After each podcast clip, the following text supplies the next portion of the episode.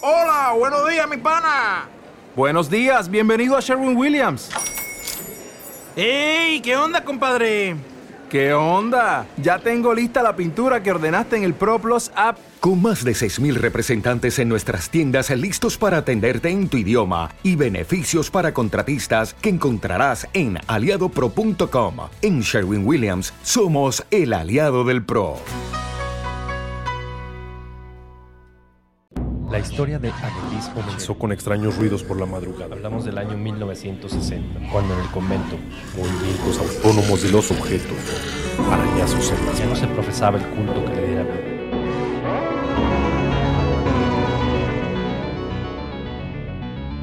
Hablemos de terror.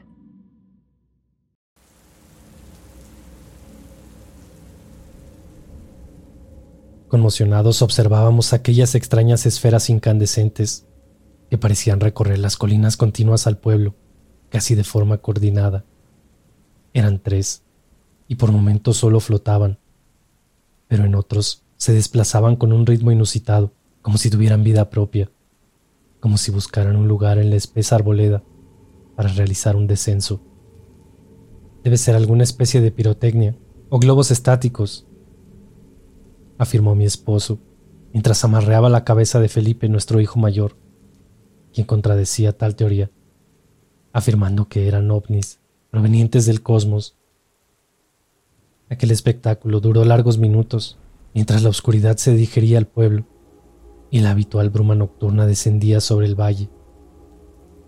Los niños eran los más alborotados con aquel extraño fenómeno, y mi esposo no lo hacía nada de mal. Disfrutaba como un niño excitado, debatiendo con ellos distintas teorías sobre el origen de aquellas esferas de fuego, sin importarle siquiera el frío que hacía. Sin embargo, no había caído en cuenta de lo que pasaba a nuestro alrededor, pues al parecer éramos los únicos dándole atención al fenómeno aquel sobre las colinas. Observé mi entorno y noté el extraño actuar de la gente, quienes con celeridad se metían en sus casas cerrando rápidamente puertas y ventanas Giré mi cabeza hacia la derecha. Y doña Patricia, la vecina, correteaba a sus hijos y los regañaba por andar tan tarde fuera de casa. Luego giré la cabeza a la izquierda, y la mirada de doña Esperanza se clavó en mí, con un rostro de seriedad casi con cierto grado de molestia. Todavía recuerdo haberle dicho, con un poco de cordialidad, Buenas noches. Todo un espectáculo aquellas bolas de fuego, ¿verdad? Pero fue peor. Lo que respondió me dejó totalmente desconcertada. Hace muchos años que no bajan por estos lados. Cuide a sus niños. Luego se metió en casa y cerró de golpe sin darme chance alguna de preguntar sobre qué diablos hablaba. Algo no andaba bien en este lugar. Y quedé reflexiva en el umbral por largos instantes, espectadora de cómo el silencio y la quietud se tomó del pueblo en cosa de minutos dejando las calles completamente vacías. Lo cierto es que aquel llamativo y extraño suceso de conmoción mediática para nosotros, como nuevos pueblerinos, no era lo mismo para los habitantes de este lugar. En su actuar y en su rostro se podía notar el pavor sobre algo completamente siniestro y terrorífico, que tal vez llegaba con aquellas luminiscencias, pues no eran más que el presagio de la tragedia que se cernía sobre el pueblo desde siglos y del cual nosotros éramos completamente ignorantes y ajenos hasta ese momento. Aquella noche fue extraña. Había un silencio y calma anómala que se rompía por momentos con un intenso ladrido de perros. Pero pronto se callaban intempestivamente, devolviendo aquella quietud aterradora a la noche en donde hasta el viento parecía estar callado. Pero no era solo eso.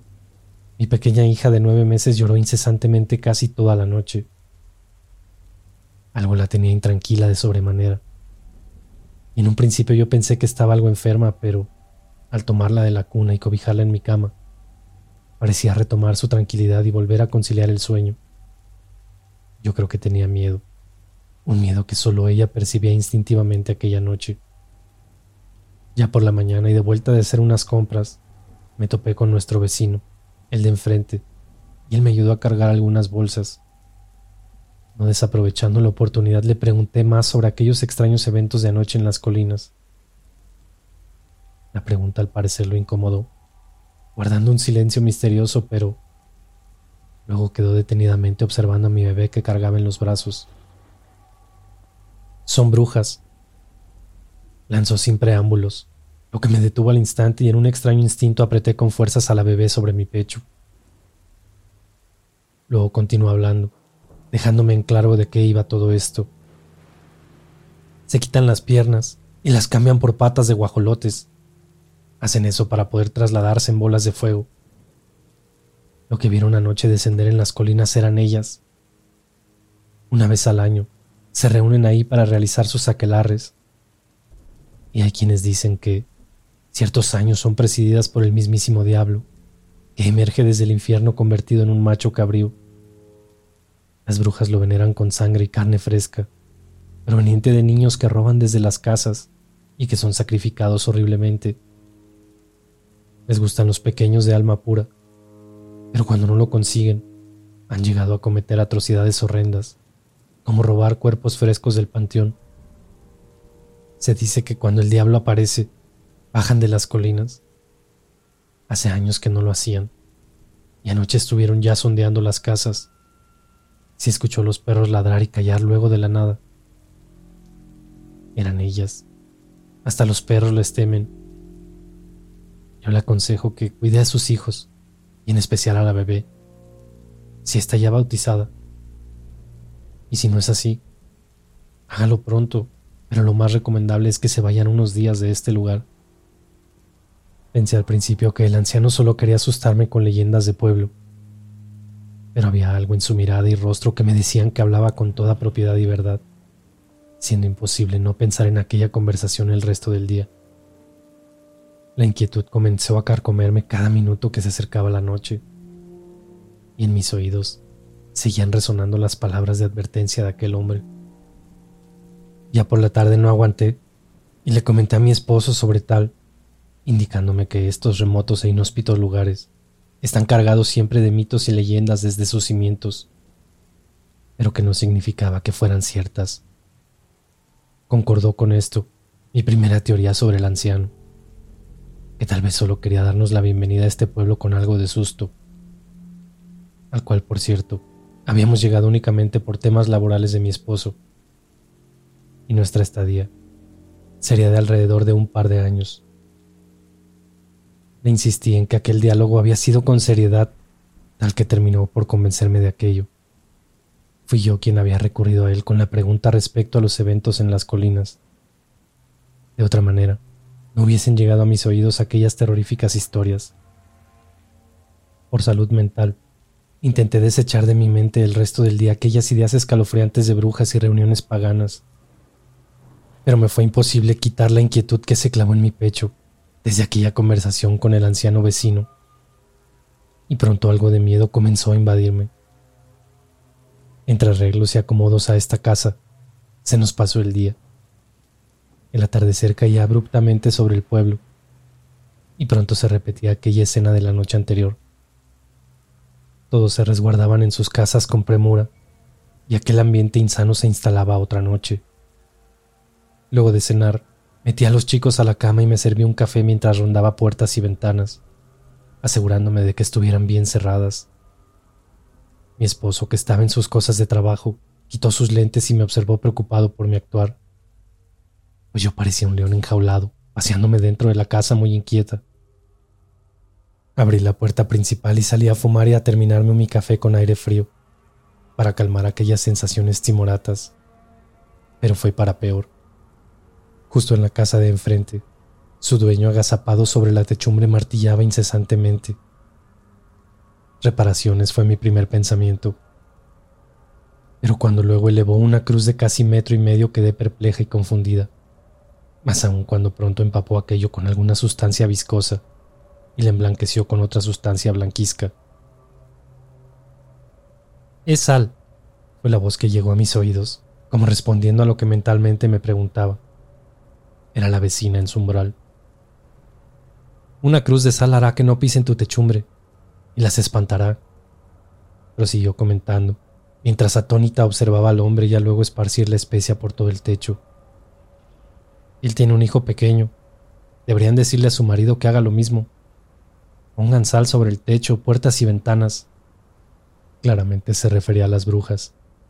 No había necesidad de preguntar ni de mencionarlas. La observé por un instante y no supe qué responderle. Solo terminé mi cigarrillo y me metí en casa rápidamente, más asustada que cuando abrí la puerta. Ven a ver lo que hizo nuestro vecino de enfrente. Convidé a mi esposo a tal mientras corría el visillo de la cortina. Me miró raro, pero luego se paró y se acercó justo a la ventana para ratificar de lo que hablaba. Qué gente más rara y supersticiosa, comentó. Fue ahí cuando intervine justificando por qué lo hacía, según la información que me habían dado de aquello. Me observó sobre los lentes, con aquella cara estúpida como diciéndome, ¿vas a creer en esas tonterías? La noche avanzaba, y pronto ruidos de más martilleos avivaron mi curiosidad nuevamente. Esta vez listones de madera eran clavados sobre las ventanas. Aquel hombre parecía ser presa de un horror enfermizo pero creo que fue ahí cuando pensé en la seriedad del asunto con las brujas. Horas más tarde intentaba dormir, pero no lograba pegar el ojo. Estaba asustadísima, y más cuando los perros comenzaron a ladrar y aullar nuevamente enloquecidos. Su exaltación era anormal e incluso superior a la noche anterior. Algo había en las afueras, o algo venía al pueblo, y ellos eran los encargados de alertar a la gente de aquello. Me levanté descalza y en puntillas a checar el cuarto de los niños. Profusamente dormían ajenos a lo que ocurría en las afueras. Al volver sobre mis pasos, me detuve de golpe cuando fueron acallando los ladridos. Lentamente fueron cesando, y pronto a lo lejos cayó el último. Aquel silencio aterrador nuevamente se tomaba el pueblo. Observé por la ventana antes de volver a la cama. La negrura era abismante y solo las siluetas de los árboles en algo se distinguían, pero se perdían en el cielo gracias a una brillante luna. Nuestro cuarto daba hacia el bosque, sobre la parte trasera de la casa, y era completamente aterrador el paisaje que por la noche nos brindaba. Había un frío espantoso, pero más lo era aquella quietud que presagiaba que algo ocurriría. No había viento alguno, al menos no cuando miré hacia las afueras. Por ello, minutos más tarde, me senté exaltada en la cama al oír cómo se sacudían y retorcían desde sus cúpulas, de una manera escalofriante. Las ramas crujían y se quebraban en medio de la oscuridad, como si fueran presas de un temporal inexistente. Eran ellas, ya estaban aquí, aun cuando al principio no lo sabía. Habían descendido desde las colinas para su cacería infame cuyas presas no eran más que pequeñas almas para saciar sus asquientas necesidades diabólicas y retorcidas. Venían sedientas de carne y de sangre. Lo peor de todo era que no desistían hasta conseguirlo. Algún valiente perro intentó enfrentar a las abominables criaturas, siendo silenciado de forma horrenda a pocos metros de nuestra casa, pues sus alaridos horribles dieron cuenta de ello. Desperté a mi esposo de su pesado sueño molestándose por ello y exigiéndome explicaciones de qué rayos pasaba. Algo malo anda en las afueras, le dije sin pensar en mis palabras, y ni siquiera teniendo seguridad de qué rayos era. Solo tenía la certeza de que algo ocurría y no era nada bueno. Observé tras la cortina y comenzó a sermonearme en ese instante, haciéndolo callar de inmediato. Shh, ¿escuchas? Eran las ramas de los árboles más próximos a nuestra casa, que crujían y se cimbraban espeluznantemente. Era como si animales salvajes treparan de rama en rama con dirección a las casas. Intenté que mi vista se acomodara a la penumbra, pero era imposible distinguir. Sin embargo, algo había ahí, justo sobre los árboles, a escasos metros de las casas. Podía sentir una presencia tan fuerte y maligna que nos acechaba que fui rápidamente al cuarto de los niños para revisar su ventana y luego recorrer toda la casa para asegurarme todo. Mi esposo incrédulo solo observaba mi actuar, pues creía que estaba totalmente sugestionada con todo esto. Luego comenzó a sentir los ruidos en incrementos y se parapetó largo rato por la ventana.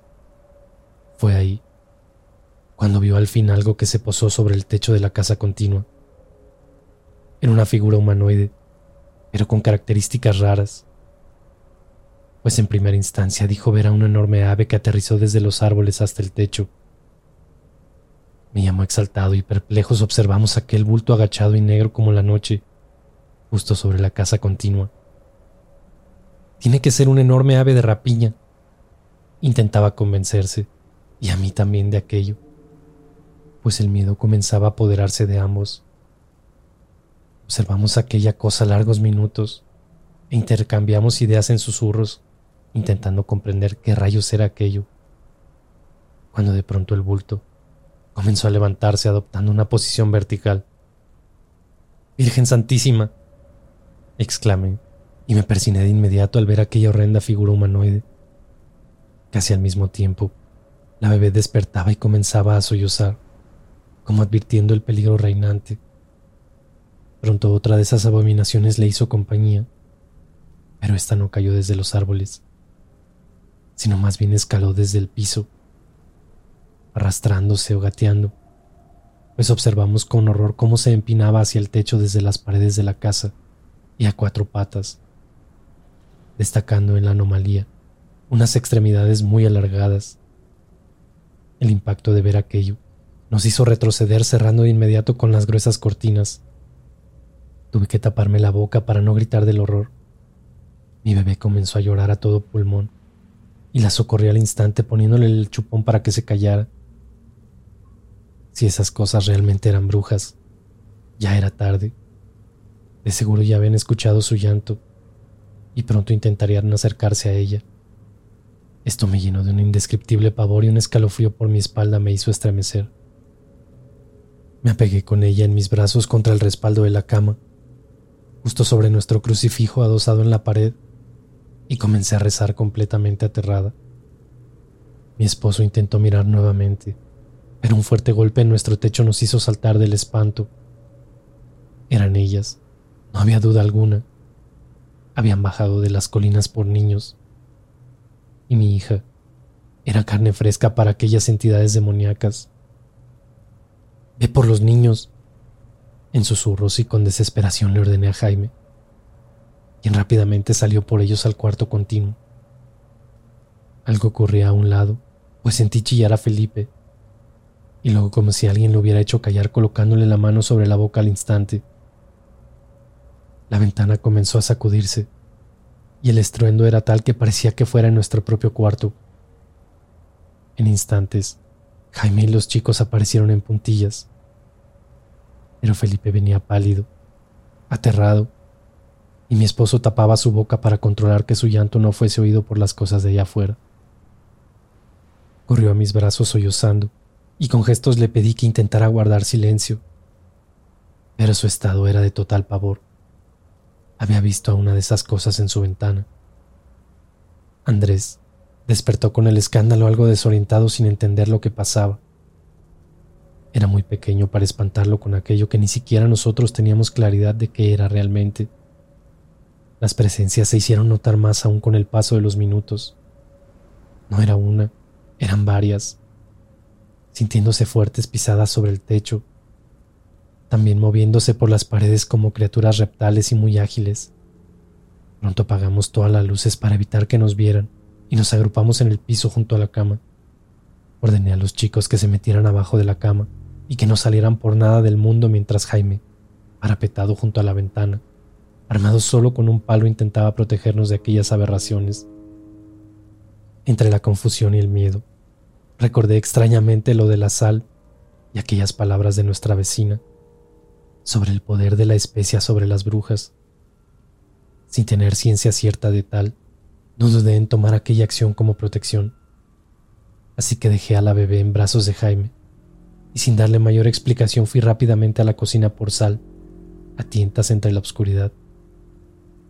Casi tropecé con uno de los muebles e hice bastante ruido al abrir donde la guardaba, el cual rechinó escandalosamente.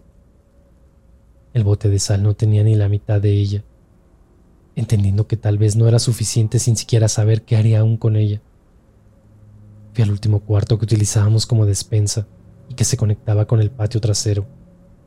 Prender la luz no era una opción, y los espeluznantes sonidos que emitían esas cosas a nuestro alrededor me sumergieron en un insondable pavor que de pronto me llegó una sensación de pánico y tuve que detenerme algo mareada y con falta de aire. Inhalé y exhalé tres veces para calmarme y luego con decisión me dirigí al mueble por las bolsas de sal. A tientas y solo con mis manos di con ellas, rompiendo una para cerciorarme de que fuese tal. Fue en ese instante cuando un ruido a mis espaldas me congeló la sangre no quería voltear, pero lenta y temblorosamente giré mi cabeza en la penumbra. El sonido provenía del fondo del cuarto, en donde la oscuridad era aún mayor y solo algunos muebles en desuso y cajas con cosas viejas reposaban. Había algo escondido entre ellas. Lo confirmé cuando noté que la puerta trasera estaba entreabierta muy sutilmente. Retrocedí sobre mis pasos lentamente, con el mayor silencio posible sintiéndome totalmente vulnerable y aterrada. Luego vino aquel espantoso sonido que me hizo brincar. Eran aleteos, similares a las sacudidas de gallinas cuando las corretean, intentando un vuelo inalcanzable. Una de las cajas se cayó al piso dejando a la vista lo que se escondía tras ellas. Era una cabeza humana. Si bien solo veía contrastes oscuros, era una cabeza humanoide una de las bolsas de sal comenzó a derramarse y sentí mi cuerpo flaquear cuando aquella sombra se levantó quedando totalmente erguida, a escasos metros de mi posición. Era una de ellas. Tenía una bruja dentro de la casa. Todo lo que creía saber acerca del miedo se esfumó en instantes. Esto era totalmente diferente a lo que conocía como tal. No tengo palabras para describirlo siquiera. Corrí hacia el cuarto sacando fuerzas de no sé dónde. Y no miento en decir que intenté gritar desesperadamente, pero la voz no me salía, quedaba ahogada en mi pecho. Como pude, llegué al cuarto totalmente agitada, sin poder hablar sobre aquel encuentro. Con señas y balbuceos Jaime comprendió, cerrando rápidamente la puerta con seguro y cruzando uno de nuestros muebles sobre ella. Con las manos temblorosas, me vi esparciendo sal sobre la entrada, luego en la ventana, para terminar demarcando un círculo alrededor de la cama. El resto lo lancé prácticamente por todo el piso con total descontrol. Les gustaba hacer notar su presencia, infligir miedo. Fueron largas horas en que parecía que removían el techo por completo y destrozaban la casa tirándolo todo. Recé sin parar todo lo que sabía y rogué a Dios que nos sacara de esta no sé con exactitud el tiempo que transcurrió hasta que aquellas cosas cesaron su acecho. La quietud parecía retornar lentamente. Sin embargo, era aquel silencio extraño y tortuoso, el que calaba profundo y avivaba los peores miedos que puede sentir el ser humano. Ese miedo no es cuantitativo ni tangible, pero puedes sentirlo en lo más hondo de tu ser. Esperamos un buen rato para echar un vistazo tras cortinas no vislumbrando nada cercano a nuestra casa ni a las casas contiguas.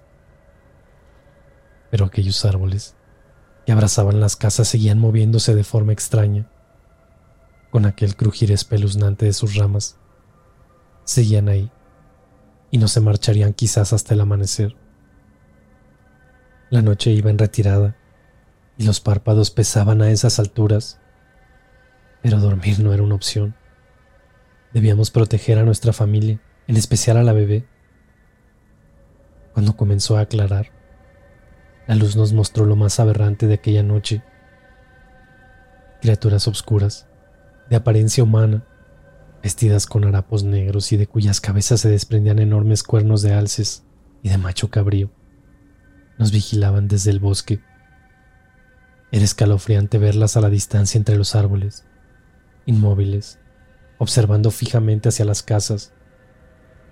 Me pareció incluso que alguna de ellas se suspendía en el aire, pero pudo ser la sugestión o el mismo miedo, pues tampoco puedo concluir con exactitud qué diablos eran, pero me parecían horrendas. No eran aquellas brujas, más bien las acompañaban, pues éstas seguían sobre los árboles aleteando como guajolotes alborotados. Luego el bosque encandeció y aquellas bolas de fuego surgieron nuevamente. Eran las mismas de hace un par de noches sobre las colinas, pero muchas más. Eran tantas que no pude hacer un conteo exacto, y luego se perdieron en la espesura, como si nada antes que el primer rayo de sol tocara las tierras. Según el anciano aquel, esto era solo el principio, en la que la red duraría al menos tres días de la semana, y las primeras noches se las pasan en la convocatoria y homenajes al diablo, los cuales también incluían escapadas para asustar a la gente sometiéndolas al miedo. Les gusta romper platos en las cocinas, destrozar tejas y techumbres de las casas. Pronto sobre aquellas colinas, misas negras y orgías se desatarían. Pero la noche más terrorífica era aquella del banquete, en donde se devoran a sus víctimas, especialmente a los niños. Se dice que también gustan desenterrar cadáveres para sus banquetes, sacando tripas y desmembrando los cuerpos. Se llevan la carne y la despedazan en tres partes. Una la asan, otra la cuecen y la tercera la dejan cruda, reservando el corazón para Satanás. Intentan cubrir la profanación tapando las tumbas, pero la tierra removida no miente ni oculta sus atrocidades. No estábamos dispuestos a soportar una tercera noche en este lugar, que parecía estar destinado una vez al año a soportar este infierno. Sonaba un pueblo maldito quizá desde siempre. Tomamos el carro, nuestras cosas y nos largamos despavoridos aquella misma mañana. Para salir del pueblo, una carretera bordeaba las colinas. El miedo nuevamente se hizo presente y no quitaba mi vista sobre ellas. Pensar que estaban ahí, ocultas, quizá en cavernas esperando por otra noche. Tragué saliva y me persiné agradeciendo un nuevo día. A prontas de abandonar el pueblo, atravesamos el panteón. Una muchedumbre alborotada se reunía en el interior pero no había funeral alguno. En forma errática y enaltecida, parecían revisar las tumbas de los suyos. Algunos rostros parecían estar sumidos en el desamparo y en la tristeza. Lo más probable es que algún cadáver profanado fue a dar a las colinas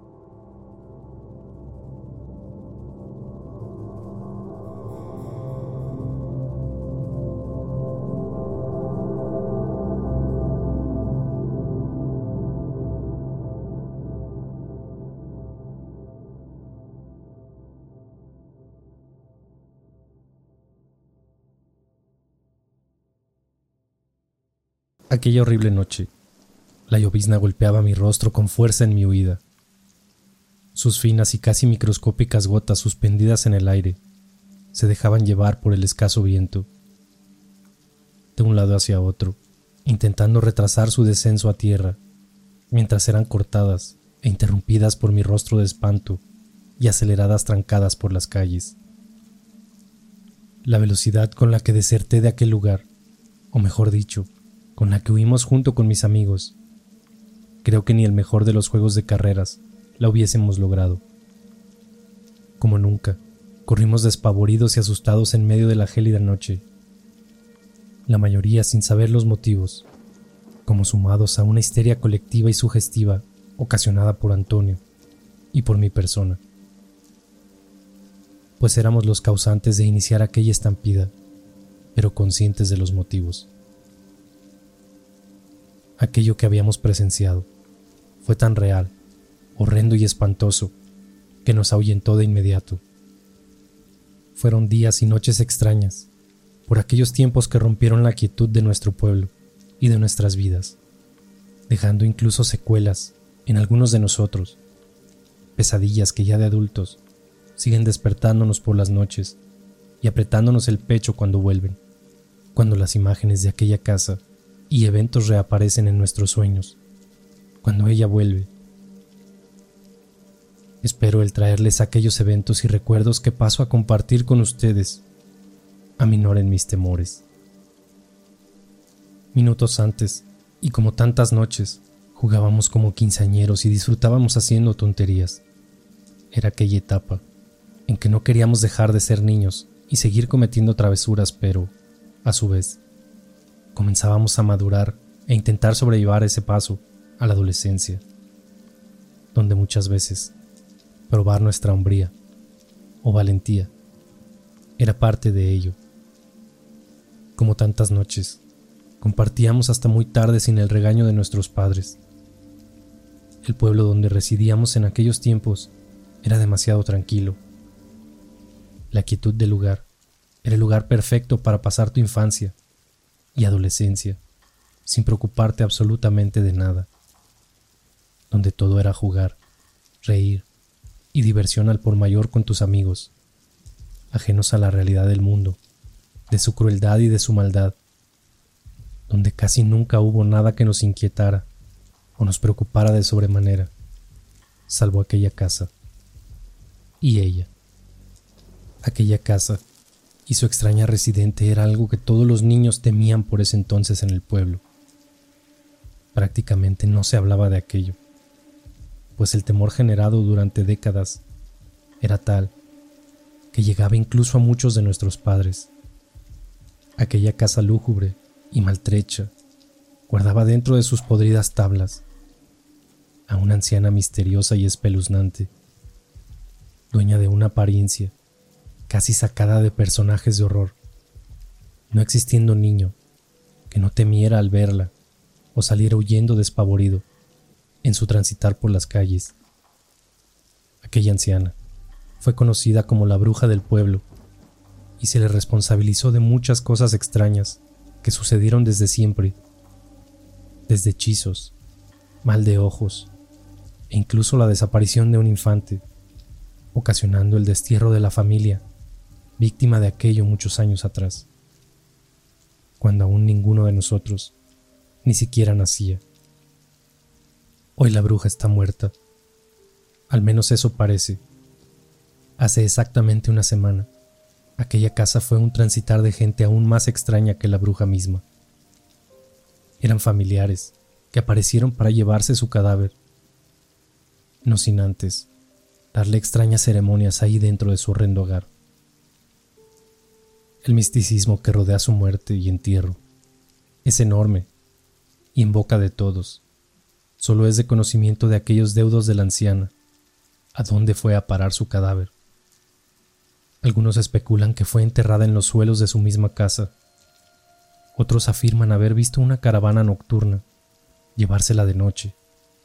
Otros van más lejos y juran haber oído que sería quemada o cremada para asegurar su paso al más allá.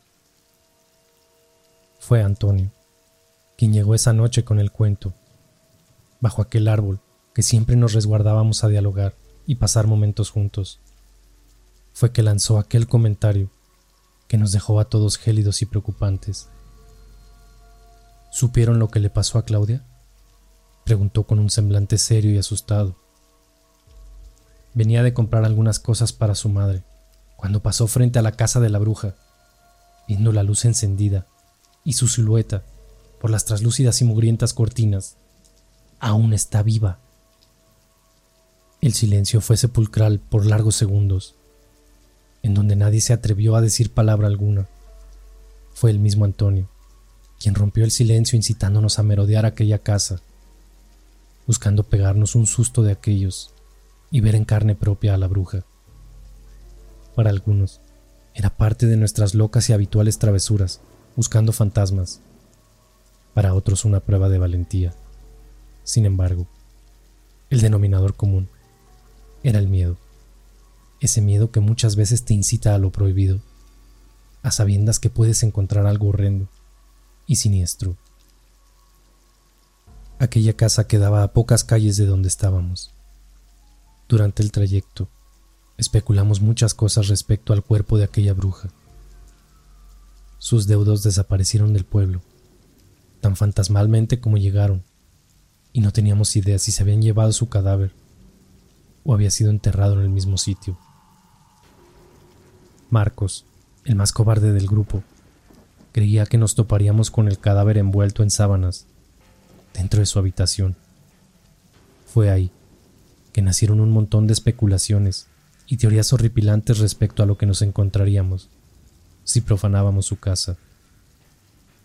No eran más de las ocho y algo de la noche, pero el crudo invierno por estos lados hacía que la oscuridad cayera muy temprano sobre el pueblo. La llovizna nos encontró en el camino, pero no nos importaba. Estábamos acostumbrados a este clima.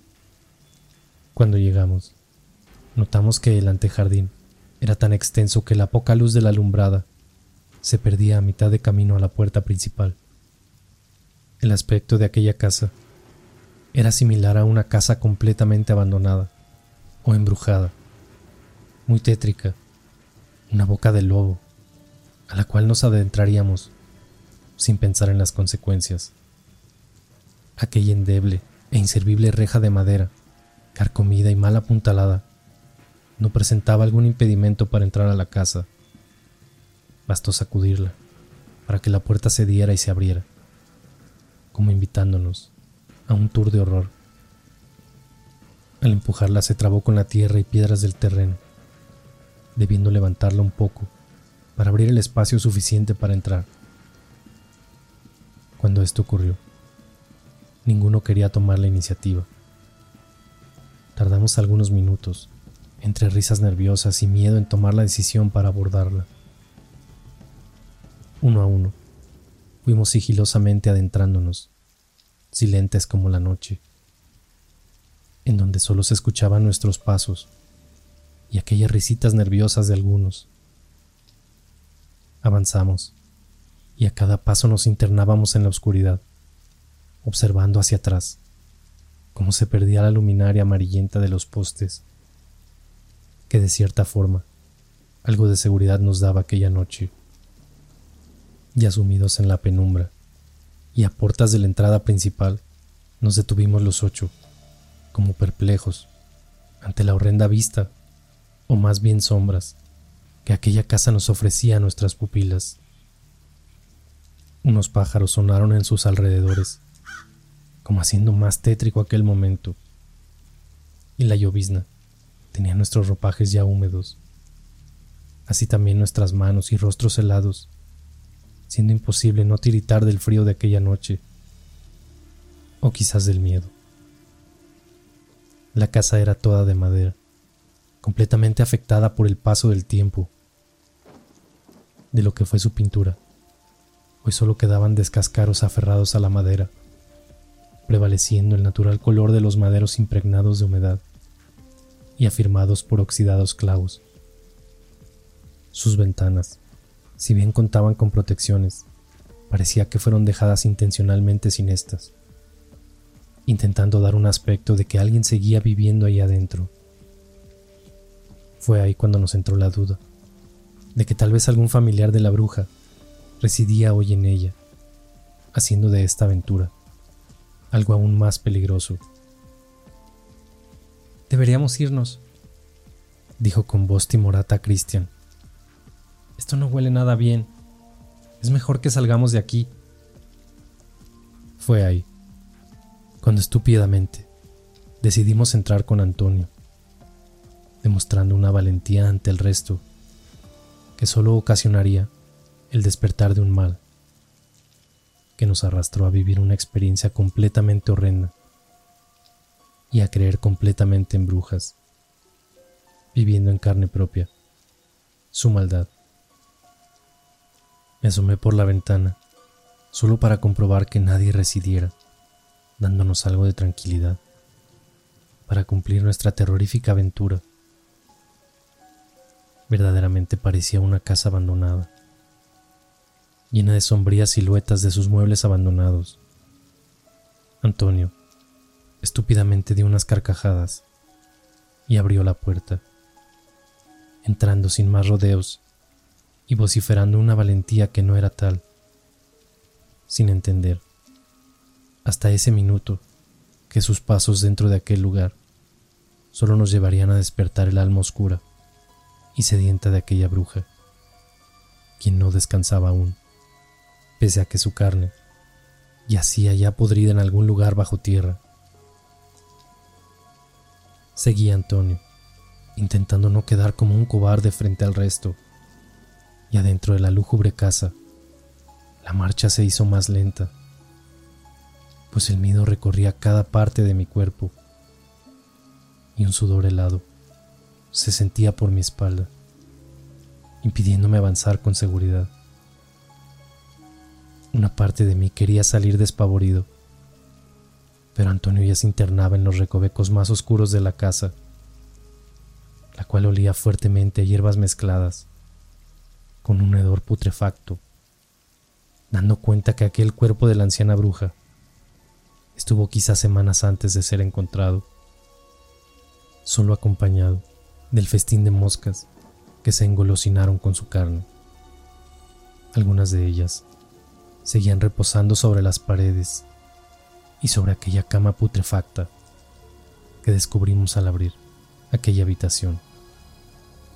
Seguía a escasos metros a mi amigo, con poca visibilidad, intentando que mis ojos se adaptaran a la penumbra. Fue el rechinar espeluznante de aquella puerta que me guió donde Antonio investigaba. Parecía ser lejano aquel sonido, pero solo fueron algunos pasos los que tuve que adentrarme en aquel oscuro pasillo para toparme con él, quien perplejo yacía en el marco de aquella puerta, tiritando de un miedo infinito, por lo que sus ojos observaban ahí dentro.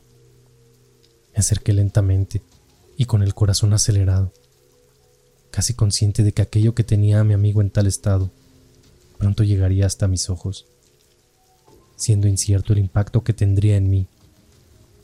Lentamente, aquella habitación comenzó a quedar a mi vista, mientras con mi mano en alza intentaba alcanzar a Antonio y sacarlo de aquel estado, buscando alguna reacción que aminorase aquel momento horrendo que ya a estas alturas era imposible de evitar. Antonio estaba tan frío como la noche y parecía clavado al piso, casi como una figura de yeso. Aquella razón de su estado pronto llegó a mis ojos, helando por completo mi sangre y entregándome un escalofrío por todo el cuerpo.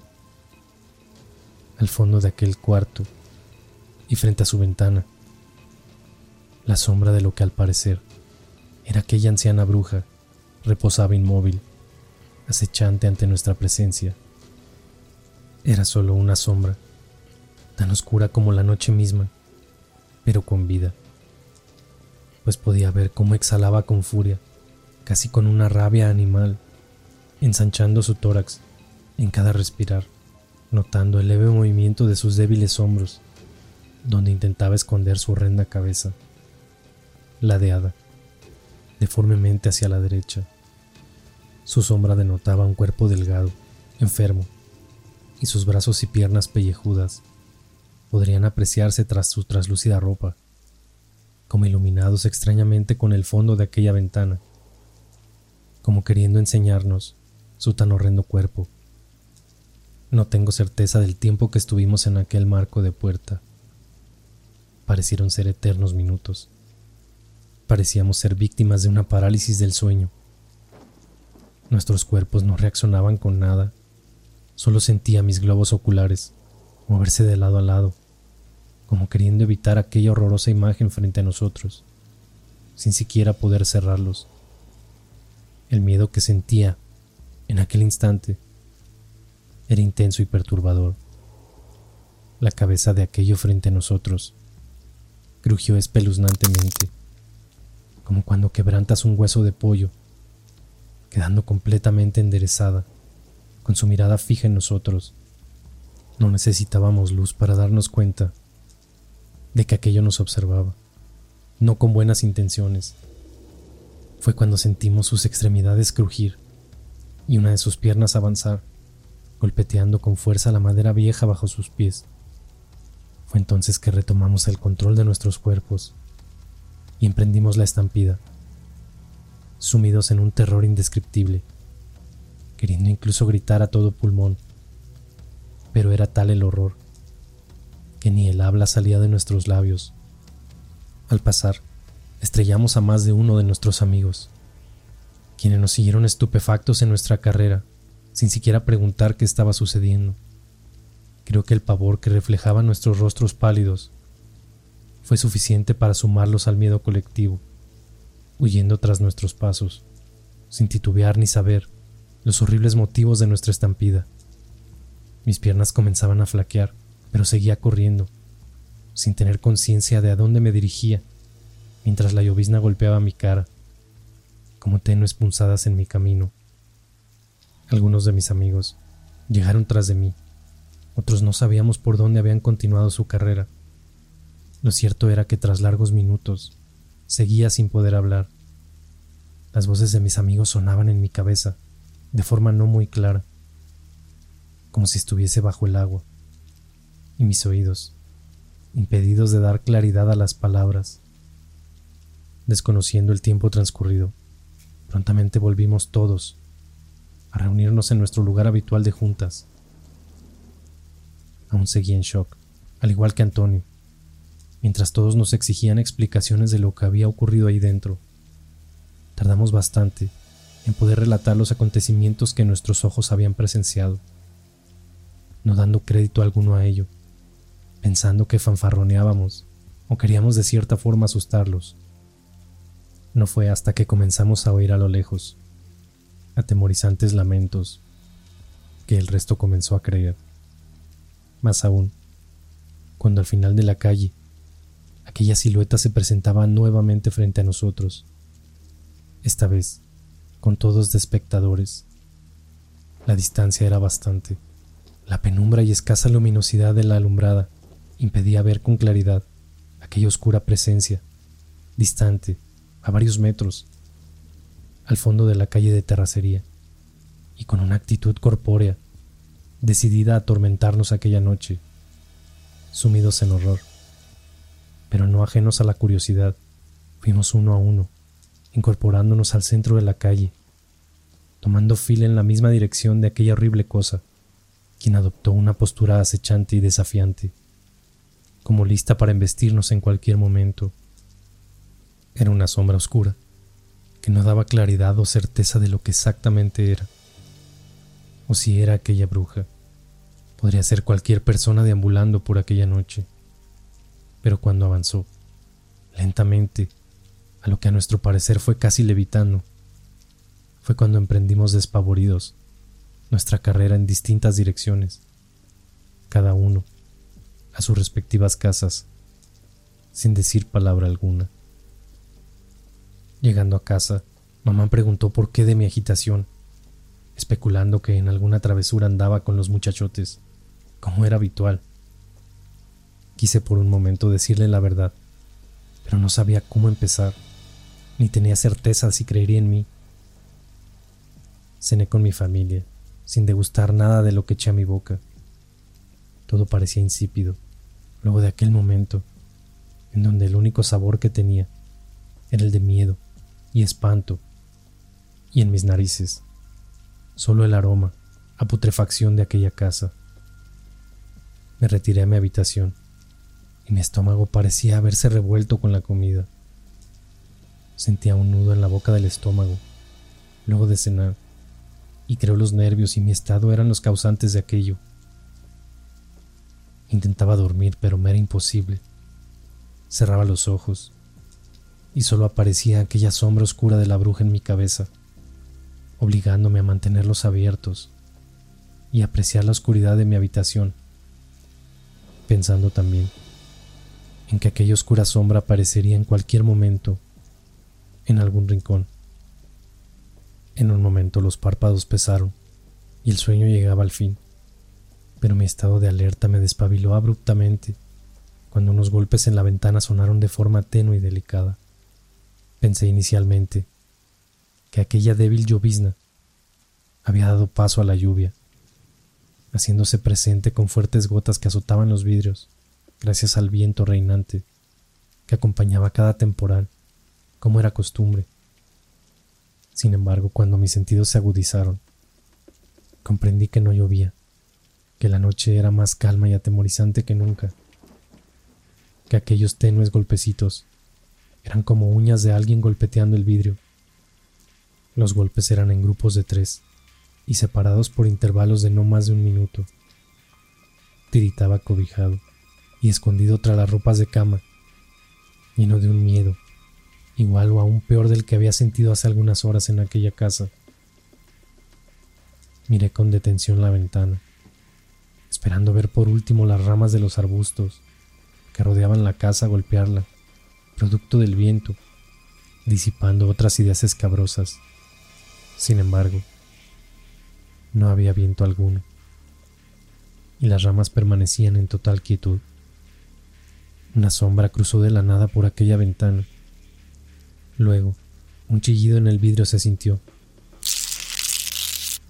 Eran como garras arañando el ventanal, obligándome a cerrar los ojos y protegerme tras las ropas, comenzando en forma desesperada a rezar las escasas oraciones que sabía.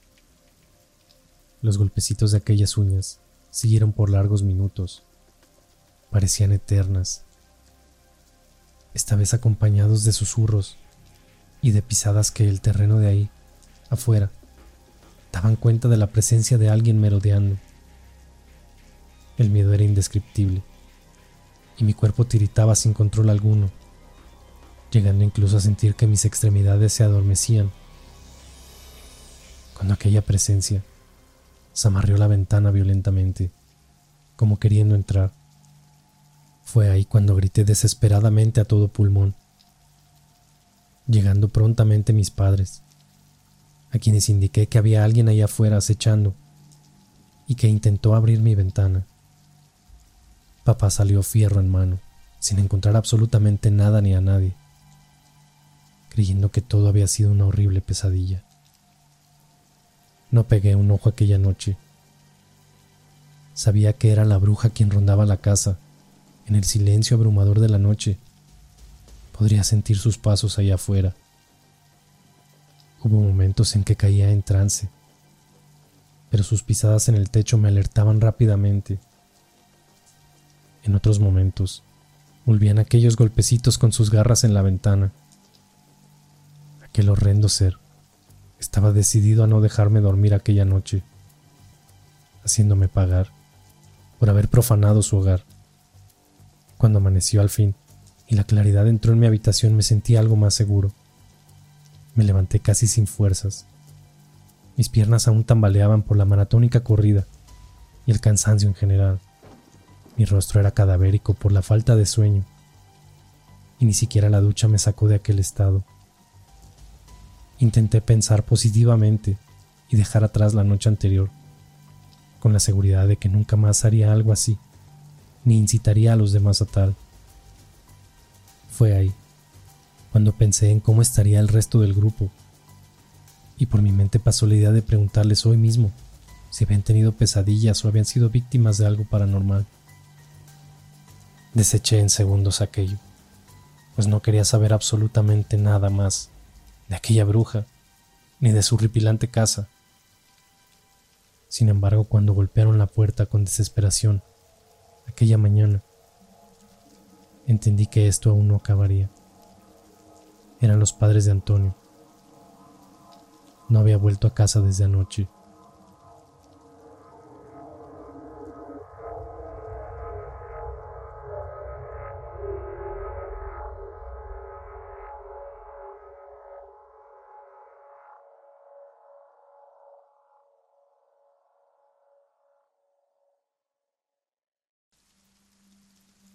Aquella lluvia que tanto esperé por la noche, que hubiese disipado las dudas y temores de aquellos golpes y sonidos en la ventana de mi cuarto, llegaba muy por la mañana. Los padres de Antonio yacían en el umbral de mi hogar, con aquel rostro desesperado, en que no era necesario preguntar ni adivinar que algo malo estaba ocurriendo. De la nada, el cielo se tornó negro, dándole un telón de fondo aún más sombrío a las malas noticias que llegaban temprano por la mañana. Gotas de lluvia rodaban en el rostro pálido y afligido de su madre, que se mezclaban con las lágrimas de desesperanza, tristeza y horror por el desconocimiento del paradero de su hijo. Mamá vociferó mi nombre, y el encuentro cara a cara con los padres de Antonio era inminente, como también lo sería mi rostro delator, donde innegablemente quedaría al descubierto que escondía información de nuestras aventuras nocturnas. Parte de responsabilidad o culpabilidad pronto quedarían a la luz. El mentir o negar no era parte de mi esencia y me vería obligado a relatar nuestras horrorosas aventuras en aquella casa.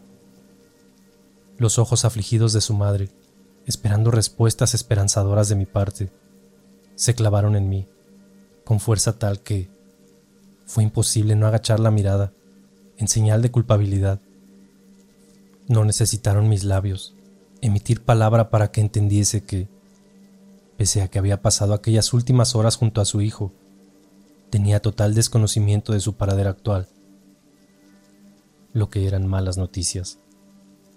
Sin embargo, a mi mente se vinieron extraños y vagos recuerdos que hasta hace algunas horas no formaban parte de ello, ni de lo que recordaba con claridad, de las acciones nocturnas junto con los amigos. Aquellas imágenes eran como un flashback que sacudían mi cerebro dándome destellos de acciones horrorosas cometidas que no comprendía con claridad.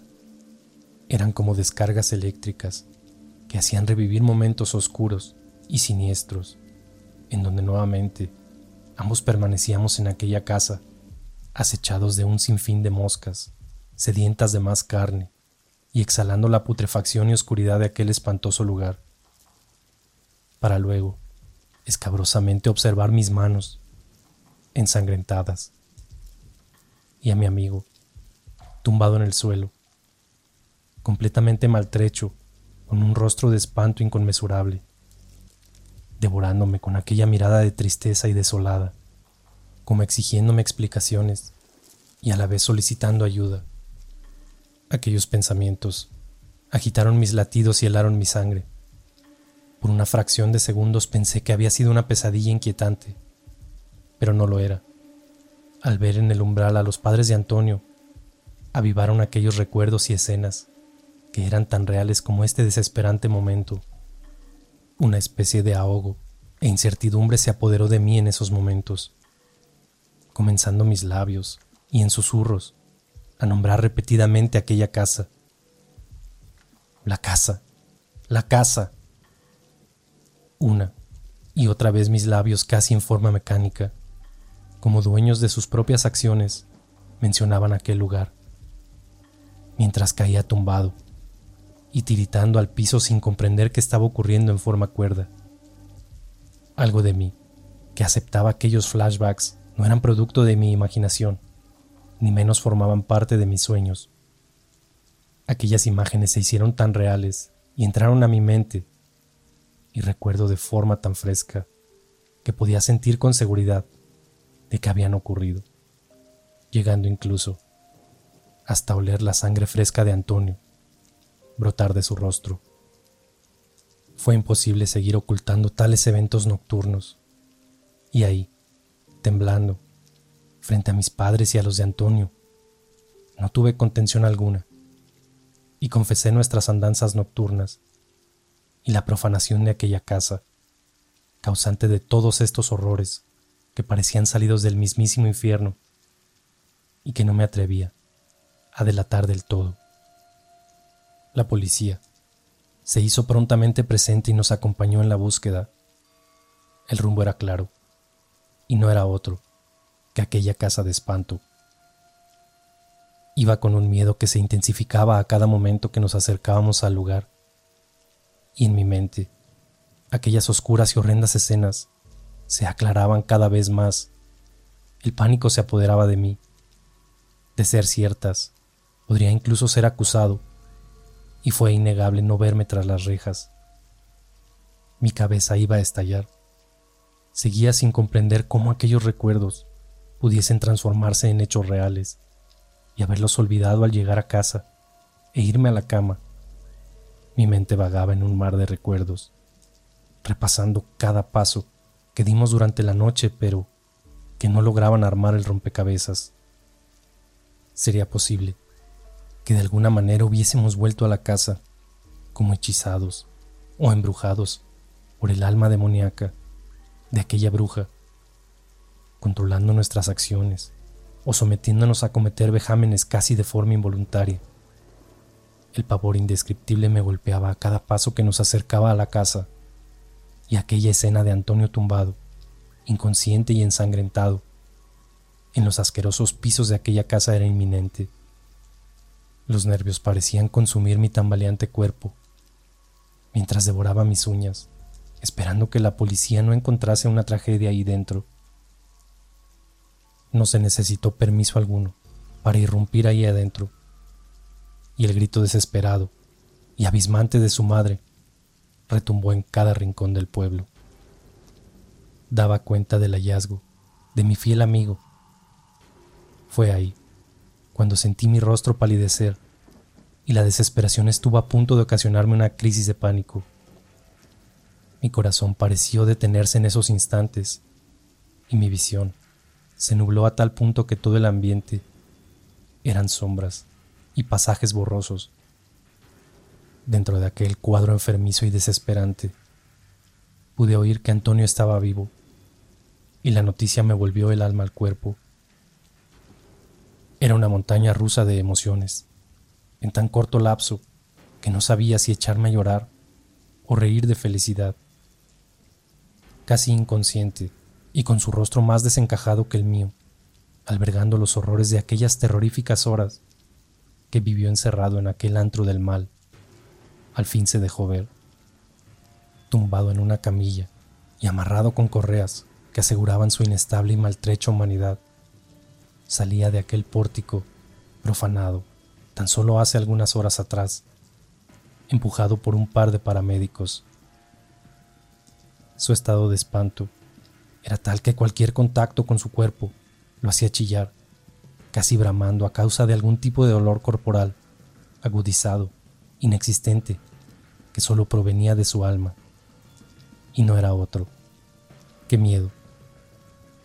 Su boca ensangrentada, de un tono rojizo oscuro, daba cuenta de los golpes recibidos y las salpicaduras y rastros de sangre esparcidos en sus vestiduras reflejaban un ensañamiento brutal sus manos también rojizas, empuñadas con fuerza, eran la expresión clara de la tensión y el pavor que llevaba a cuestas. Sin embargo, en una de ellas parecía resguardar y atesorar algo importante, pues pronto intentó llevarla a su pecho, pero aquellas correas de seguridad se lo impedían, causando desesperación en él.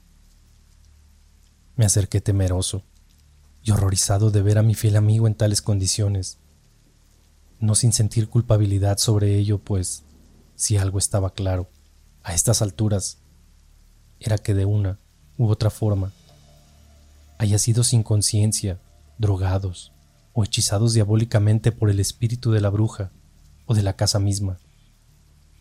Habíamos vuelto a ella, la noche anterior. Los ojos de Antonio parecían perdidos o sumidos en una realidad alterna, en donde solo sus sentidos corporales parecían funcionar.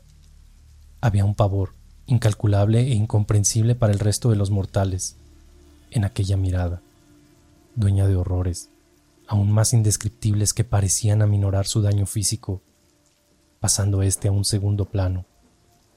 En su estado le era imposible notar la presencia de los espectadores circundantes, y ni siquiera a sus padres lograba apreciar con claridad quienes le hablaban e intentaban darle motivación muestras de apoyo y afecto. Claramente mi presencia fue obviada, por lo que decidí hablarle, pronunciando tímidamente su nombre. Fue ahí, cuando el tono de mi voz llegó susurrante a sus oídos que volteó, clavando sus enormes pupilas dilatadas sobre mí, intentando enfocarme. Lo hizo, pues comenzó a clamar en forma alocada e insensata tomando una actitud repulsiva ante mi presencia, mezclada con miedo y angustia, en donde claramente el causante parecía ser yo. Sus ojos hablaban lo que sus labios callaban, los cuales morían en el intento de articular e hilar frases, producto de sus heridas bucales, pero sus ojos lo decían absolutamente todo. Miedo angustiante, y casi sofocante expresaba directamente hacia mi presencia, siendo imposible que aquel sentimiento de culpa se agudizara, ya convenciéndome que tenía que ver en todo esto lo que estaba sucediendo. En sus lamentos pude ver su apaleada boca, quedando estupefacto al observar la pérdida de varias piezas dentales. Cerré los ojos por algunos segundos pues aquella grotesca imagen de sus encías sangrientas, llenas de huecos, donde alguna vez hubo dientes, me causó una repulsión instantánea. Los paramédicos sometieron al desenfrenado Antonio a fuertes calmantes que aminoraran y estabilizaran su irracionalidad y euforia, cayendo lentamente adormecido y aturdido en cosa de minutos, dejando atrás también aquella rigidez muscular y agarrotamiento horroroso que parecía ser sacado de una película de posesión demoníaca. Poco a poco fui espectador de cómo aquellos puños ceñidos cedían y sus falanges fueron relajándose, abriendo su mano pausadamente. Era como apreciar la nictinastia de una flor al amanecer, respondiendo a los estímulos solares, cuando su mano dejó a la vista aquel contenido que parecía atesorar con extrema fuerza. Consternados y casi perturbados quedamos los presentes al observar con horror que su mano ensangrentada y empuñada hasta hace algunos minutos resguardaba algunas de sus piezas dentales caídas. Horas más tarde, y agotado producto de las innumerables preguntas de la policía, encontré recostado en mi cama, como ajeno al paso de las horas y del día mismo, del cual solo esperaba acabase y al próximo amanecer despertar con la sensación de que todo esto había sido solo una horrenda pesadilla. Ninguno de mis amigos asomó la nariz por las calles, atemorizados en sus casas, y solo algunos intentaron visitarme, pero no me encontraba en condiciones de atenderlos por el miedo que controlaba mi ser. Ensimismado pasé el resto del día intentando dar explicación a los eventos espeluznantes que terminaron en desgracia,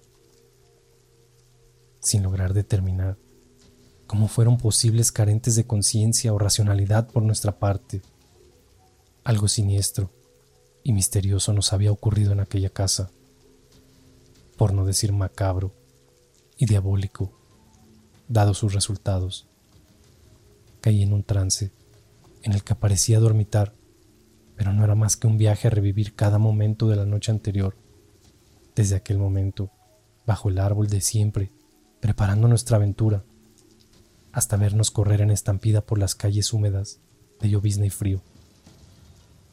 De un momento a otro los recuerdos cesaron y el sueño le abrió paso a mi ser, sintiendo una especie de alivio y relajamiento tal que pensé que duraría hasta el amanecer lamentablemente, no era más que la calma antes de la tempestad.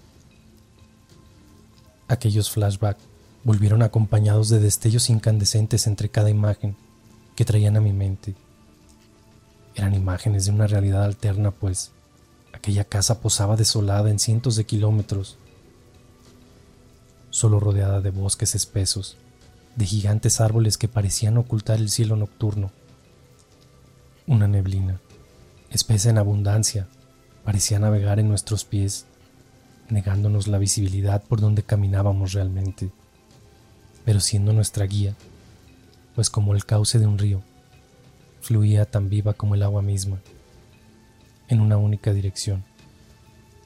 La casa. La casa era la misma, pero la oscuridad no. Aquella penumbra y desolación era irreal y daba la sensación de que estuviésemos en una habitación completamente negra e inmensa, o como en un set de producción, en donde cada cosa es tan irreal como las escenas mismas que se filman en ella. Veía a Antonio adelantándose a escasos metros de mí, quien volteaba y me incitaba a avanzar con sus manos acompañado de esa particular sonrisa de boca grande, donde dejaba ver sus dientes chuecos y colmillos montados, los cuales ocasionaban burlas constantes entre nuestro grupo. La escena siguiente vino luego de otra descarga de destellos. Nos situaba en aquella habitación y la niebla parecía habernos seguido, solo que esta vez reposaba como expectante de lo que ocurría ahí dentro, como si tuviese vida propia y fuese nuestra anfitriona en aquel infierno. Antonio reposaba en la cama inmóvil y aquella bruja de cuerpo cadavérico, con vestiduras podridas, oscuras de telas casi transparentes, hurgaba en su rostro, específicamente en su boca, con sus huesudas y asquerosas manos, de falanges largas y pellejudas, con unas uñas extremadamente largas y encorvadas, como verdaderas garras. Su pelo ceniciento de aspecto desaliñado caía hasta reposar sobre el cuerpo de mi amigo, ocultando su rostro, que algo recordaba solo cuando estaba en vida. Hasta ahora, solo había sido una imagen sombría carente de rasgos faciales. Antonio parecía no sentir absolutamente nada, permaneciendo en un estado anestesiado o de trance a causa de algún maléfico hechizo o encantamiento de este horrendo ser.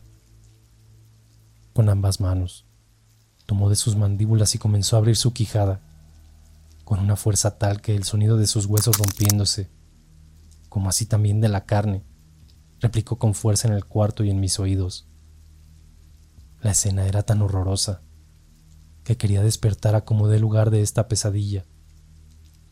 Con una de sus garras golpeteaba la mandíbula inferior de Antonio, la cual quedó completamente desencajada e inerte, haciéndola castañar, como asegurándose de haber realizado aquella pavorosa acción en forma correcta. Luego vino lo peor. Uno a uno, comenzó con sus sucias manos, dueñas de una fuerza sin igual, a quitar los dientes de Antonio uno por uno sin ninguna clase de sutileza, más que los deseos de infligir dolor. Con cada tirón de sus dedos, brotaba la sangre por montones que en momentos parecía ahogar a mi amigo, quien comenzaba a convulsionar por este hecho. Intentaba reaccionar y hacer algo, pero mi cuerpo, inamovible, me lo impedía. Como víctima también de sus embrujos, me mantenía de pie solo como un espectador de sus horrorosos cometidos. Intenté gritar, y mis labios parecían estar pegados entre sí, o suturados, imposibilitándome cualquier intento de pedir ayuda.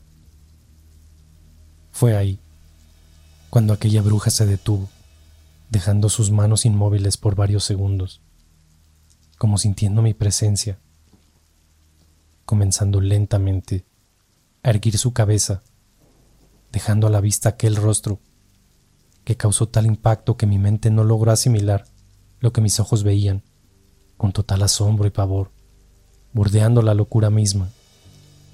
Aquel rostro era el mío. Aquellas más horrendas pesadillas que pueden haber tenido en sus vidas no tenía comparación alguna con este espeluznante sueño que vivía, angustiante, demencial, pavorosa y demoníaca. Escaseaban los calificativos o palabras para lograr expresar lo que en mi pecho se sentía, casi como realidad misma en mi conciencia. Una sonrisa macabra y diabólica esbozaba aquel rostro propio frente a mí, mirándome con detención, mientras su cabeza se movía de lado a lado, acompañado de un crujir cervical espantoso todo acabó de forma aún más grotesca, cuando el cuerpo de Antonio se enderezó de golpe y su quijada cayó sobre la cama, mirándome con aquellos ojos llenos de desolación y de miedo, carentes de comprensión, de lo cual era sometido por la bruja o por mí. Desperté exaltado, sudado, con mi pulso y ritmo cardíaco por las nubes mi pecho presionado ahogaba mis intentos de respirar profundamente o cualquier intención de estabilizar mi estado. La habitación estaba en penumbras y no tenía claridad de la hora.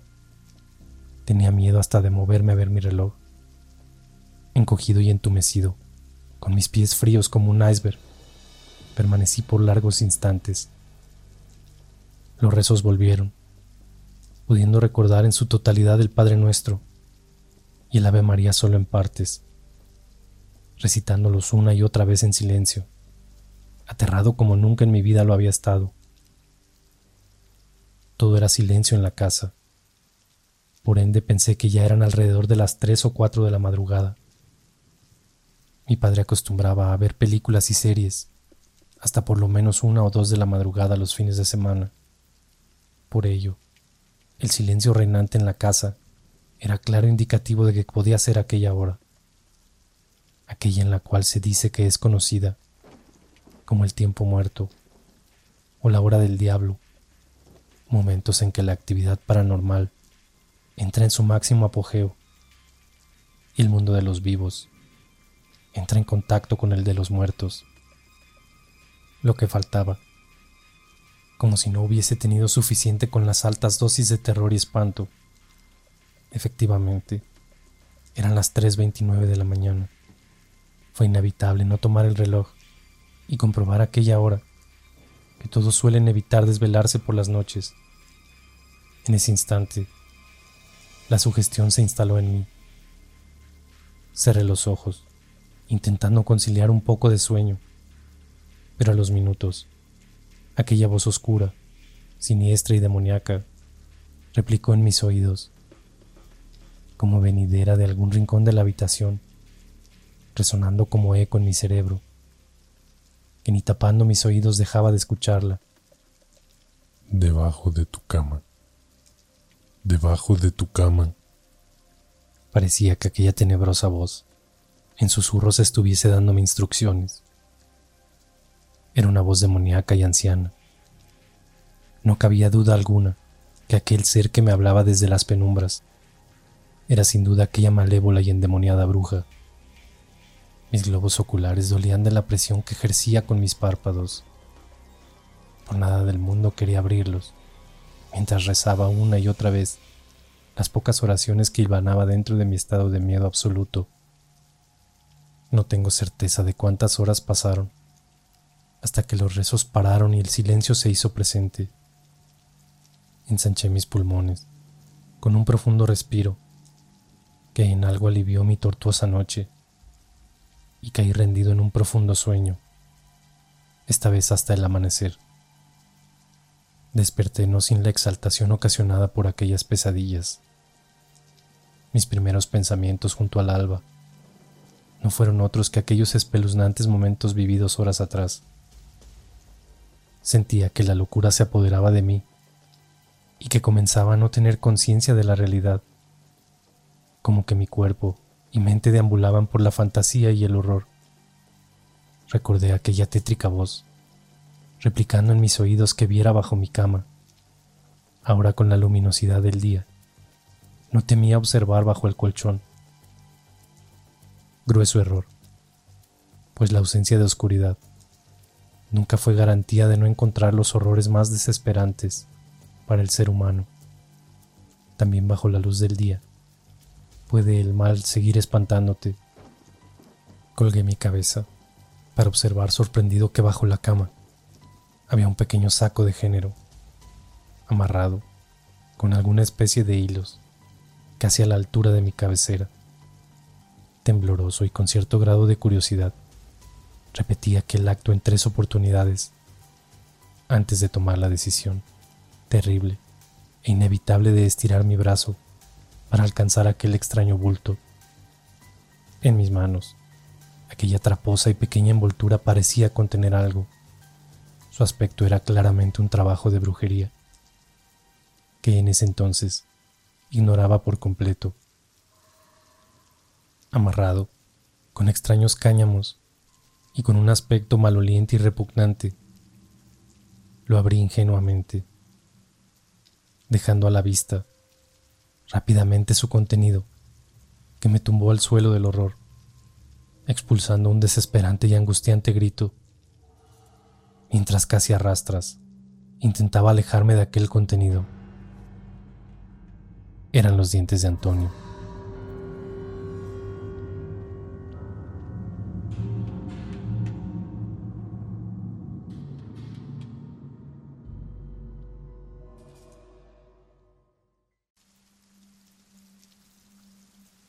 Aquellas piezas dentales eran tres, de un suave tono beige.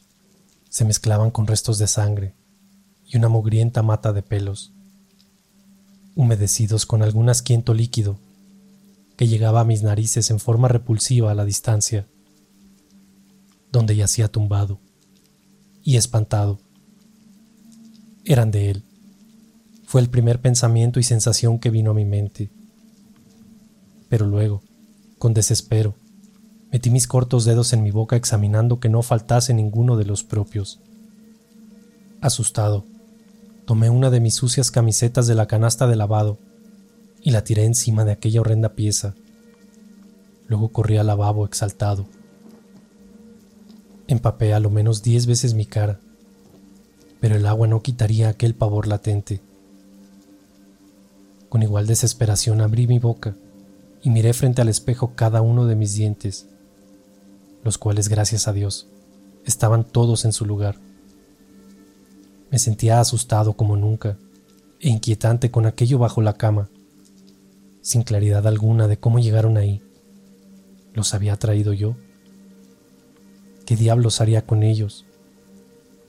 Y esperar que mi mamá no hiciera prontamente hacer mi habitación quedé observando mi pálido rostro durante algunos segundos frente al espejo, casi sin pestañear, contemplando cómo de la nada comenzó a desfigurarse, tomando un aspecto deforme y sombrío, como una masa humeante y oscura. Me fui de golpe hacia atrás, azotando mi nuca contra la pared, preso del pánico y de la locura. Mamá golpeó la puerta preocupada por aquel estruendo, preguntando si estaba bien. Cuando salí del lavabo, mamá esperaba con un rostro de preocupación, siendo inútil cualquier intento de obviar lo que me estaba ocurriendo y engañarla de que todo iba bien. Mi rostro debió ser fantasmal, pues se acercó abrazándome fuertemente. Había olvidado cómo se sentía un poco de calidez y de tranquilidad que, aunque sería solo por unos instantes, dentro de esta horrenda pesadilla, me confortaron y me alentaron a expresar lo que sentía y abrirme con ello a la verdad. Fue casi una hora en donde con lágrimas y miedo relaté a mamá aquellos horrores que venía experimentando desde aquella noche en que profanamos la casa de la bruja. A cada minuto, mamá parecía palidecer y en su mirada había algo extraño, una especie de recogimiento particular sobre mi padecimiento y a la vez una comprensión y credibilidad extrema que solo daban cuenta de que mantenía algún conocimiento de lo que sus oídos escuchaban. Fue un alivio el saber que mi mamá creía en mí, pues de niña también temía a la bruja aquella. Creo en este pueblo, no hay nadie que no haya crecido temiendo a ella, siendo o no víctima de algún hechizo o mal fatigante que se comenzaron a atribuir a ella. Lo cierto es que su presencia en este lugar con el tiempo fue sinónimo de miedo, y su figura fue acrecentando su popularidad oscura, siniestra y malvada, instalándose casi como una leyenda por estas tierras. Aquellas historias que se distorsionan en el tiempo sobre la bruja fue malamente utilizada por muchos padres para atemorizar a sus hijos cuando se portaban mal siendo niños, sin darse cuenta de que con ello incrementaban no solo la popularidad de la bruja, sino también el odio mutuo entre los pobladores y la anciana, que crecía por parte de esta última, sin darnos cuenta de que el poder oscuro no era parte de un mito, sino una realidad perturbadora y peligrosa. Aquello que mamá prosiguió relatando fue algo que había olvidado completamente cuando muy pequeño, aquella bruja ya había sido parte de mis temores y horrores, que por alguna razón desaparecieron o fueron olvidados en el tiempo, guardados bajo siete llaves en los recovecos de mi mente frágil y sugestionada. El hada de los dientes, aquel personaje que tradicionalmente aviva nuestra imaginación cuando niños, en aquella etapa en que cambiamos los dientes y esperábamos recompensas por ello. Nunca había existido para mí. Siempre temí, y al parecer creí que aquella hada no era más que una malvada bruja, quien venía por mis dientes para utilizarlos en sus hechicerías. Aquellos vagos recuerdos vinieron a mi mente como un balde de agua fría. Esa etapa marcada por los temores y traumas infantiles se hacía presente y algo de todo esto comenzaba a tomar sentido.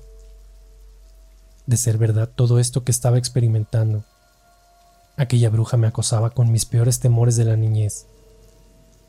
Era el castigo por haber profanado su hogar. La preocupación de mamá se acrecentó cuando le conté sobre lo que había debajo de la cama. Fue aquí cuando quedó consternada y confundida, preguntándome, afligida, en reiteradas oportunidades, que de dónde había sacado aquello. Sin dudar, tomó aquel saco de dientes y como dueña de conocimientos absolutos sobre el tema, corrió al patio trasero. Cavó un pequeño agujero en la tierra para luego prenderle fuego, ayudado por algún químico acelerante. Luego tiró mi camiseta, la cual ardió de igual forma terminando todo aquello en cenizas humeantes. Con la misma tierra, sepultó los restos de dientes carbonizados y arrodillada, elevó al parecer algunas oraciones. Todo esto a la vista de mi ser, quien impávido y confundido observaba bajo el umbral de la puerta. Mamá actuaba raro. Tenía la impresión de conocer lo que estaba ocurriendo, lo que causaba en mí aún más pavor. De ser cierta aquella impresión, efectivamente la bruja era una realidad. Todo esto no era producto de mis pesadillas o sugestión. Mamá confirmó aquello con sus palabras y acciones durante la mañana y los posteriores días en donde comenzó a traer al párroco para bendecir la casa y espantar los males con agua bendita. La tormentosa noche llegaba, y con ella se avivaban mis horrores. El dormir ya no era alternativa para escapar de aquello. Hasta en mis sueños, la bruja seguía atormentando mi existencia, como poseedora de mi ser y dueña de mis pensamientos. No fueron los estruendos de la tormenta, ni la lluvia que azotaba como piedras el techo, lo que me despertó exaltado. Fue aquella pesadilla, en donde me miraba frente al espejo del baño y observaba perplejo y entumecido cómo caían una a una mis piezas dentales, las cuales escupía casi con arcadas al sanitario, mientras se teñían de rojo carmesí con mi sangre derramada. Mi rostro sin dientes se reflejaba en aquel espejo para luego disiparse como niebla oscura, lentamente, desfigurando mi rostro por completo, hasta terminar siendo solo sombras, tal cual ocurrió durante la mañana. Acelerado y sentado en la cama, buscaba tranquilizarme en la penumbra de mi habitación, donde solo la lluvia y el azote de los arbustos en la ventana, producto del viento reinante, rompían con el silencio sepulcral nocturno. Vi con horror sombras tenebrosas pasar frente a mis ojos y circundar mi cuarto con ligereza. Las relampagueantes e incandescentes luces que traía la tormenta dejaron a la vista frente a la ventana aquel cuerpo cadavérico y pellejudo, de cabello largo y desaliñado, de falanges largas dueñas de aquellas garras enormes y sedientas, cuya posición entre las sombras denotaban los deseos imperiosos de lanzarse contra mí una risita burlona, susurrante y diabólica, acompañó a la sombra aquella, perdiéndose con el estruendo de las nubes que prosiguió aquel relámpago. Con la segunda luz relampagueante que iluminó la habitación, aquella silueta se había desvanecido. Sin embargo, tras las paredes grises, podía observar aquellas sombras transitando a mi alrededor. Volví a taparme y a cerrar los ojos con fuerza pero no solo lo que observaba traía horrores aquella noche. Aquel ser también hablaba, y era aún más escalofriante y atemorizante que verlo con mis propios ojos. Dámelos, sé que los tienes. Fue aquella diabólica voz que resonó en mis oídos quedando en mi cabeza, trastornándome por completo. Dámelos ahora o vendré por los tuyos. Esta vez, aquella voz sonó en mi oído tan cerca que pude oler el repugnante aliento de aquel ser, el cual se mezclaba con el repugnante hedor a pobredumbre que se instaló en el ambiente, aroma carne muerta y putrefacta, proveniente de aquella entidad. Salté de la cama y en tres pasos estaba en la puerta, empujando la manilla, la cual me costó abrir debido al torpe estado tembloroso de mis manos, no sin antes voltear voltear estúpidamente apoderado del miedo, casi en forma innata, para presenciar con horror aquella silueta bajo la cama, poseedora de ojos rojos, encendidos como brasas, agazapada y dispuesta a lanzarse sobre mí. Despavorido, huí de la habitación mientras la orina corría por mis piernas, dejando una estela en el camino y humedecía mis ropajes bramando gemidos de pavor que despertaron a todos en casa. Los días y meses venideros los pasé casi absorto de la realidad, ayudado por distintas medicinas y sesiones con el psicólogo, en donde solo recuerdo su voz ronca y pausada, hablándome sesión tras sesión, y casi en forma inconsciente, contarle mis emociones, sensaciones y por sobre todo, mis miedos. La habitación de mis padres fue por largo tiempo mi nuevo hogar, donde permanecí ajeno al mundo entero. Algunos de mis amigos me visitaron preocupados por mi estado. Sin embargo, nunca más volvimos a hablar de aquellos días. Pero los recuerdos están latentes para seguir atormentándome, de vez en cuando. Recuerdo que en aquellas visitas, en las que casi no dialogaba, solo preguntaba por Antonio sin embargo, ninguno de ellos se atrevió a hablarme de él ni de su estado. Se miraban entre sí, como cómplices de alguna verdad que escondían para mí. Mi mente siempre estuvo con él, y fue con el tiempo que supe de su extenso tratamiento psiquiátrico y que nunca más quiso verme o saber de mí, que desde aquel momento solo había resentimiento, rabia y odio dentro de su corazón cuando se trataba de mí. Tampoco sé por qué no me denunció con la policía, si fui realmente yo el causante de su daño. Es ahí cuando pienso que lo que ocurrió en aquella casa fue tan siniestro y pavoroso que nos hizo callar por miedo. Dentro de mí, tengo cierta certeza de que efectivamente le hice daño, en forma subconsciente. Lo peor de todo es que pese a todos los años transcurridos, sigo sin tener respuestas claras de lo que ocurrió aquella noche en que decidimos profanar aquella casa. Cuando vuelven aquellas pesadillas y despierto sumido en el miedo y el espanto, una sensación extraña me alberga por varios días. Aquella imagen mía, sometiendo al cuerpo de Antonio, quitando aquellos dientes, me aterra. Despierto con el pecho apretado, también tocando los míos, esperando no falte ninguno. Y luego, luego siempre miro bajo la cama.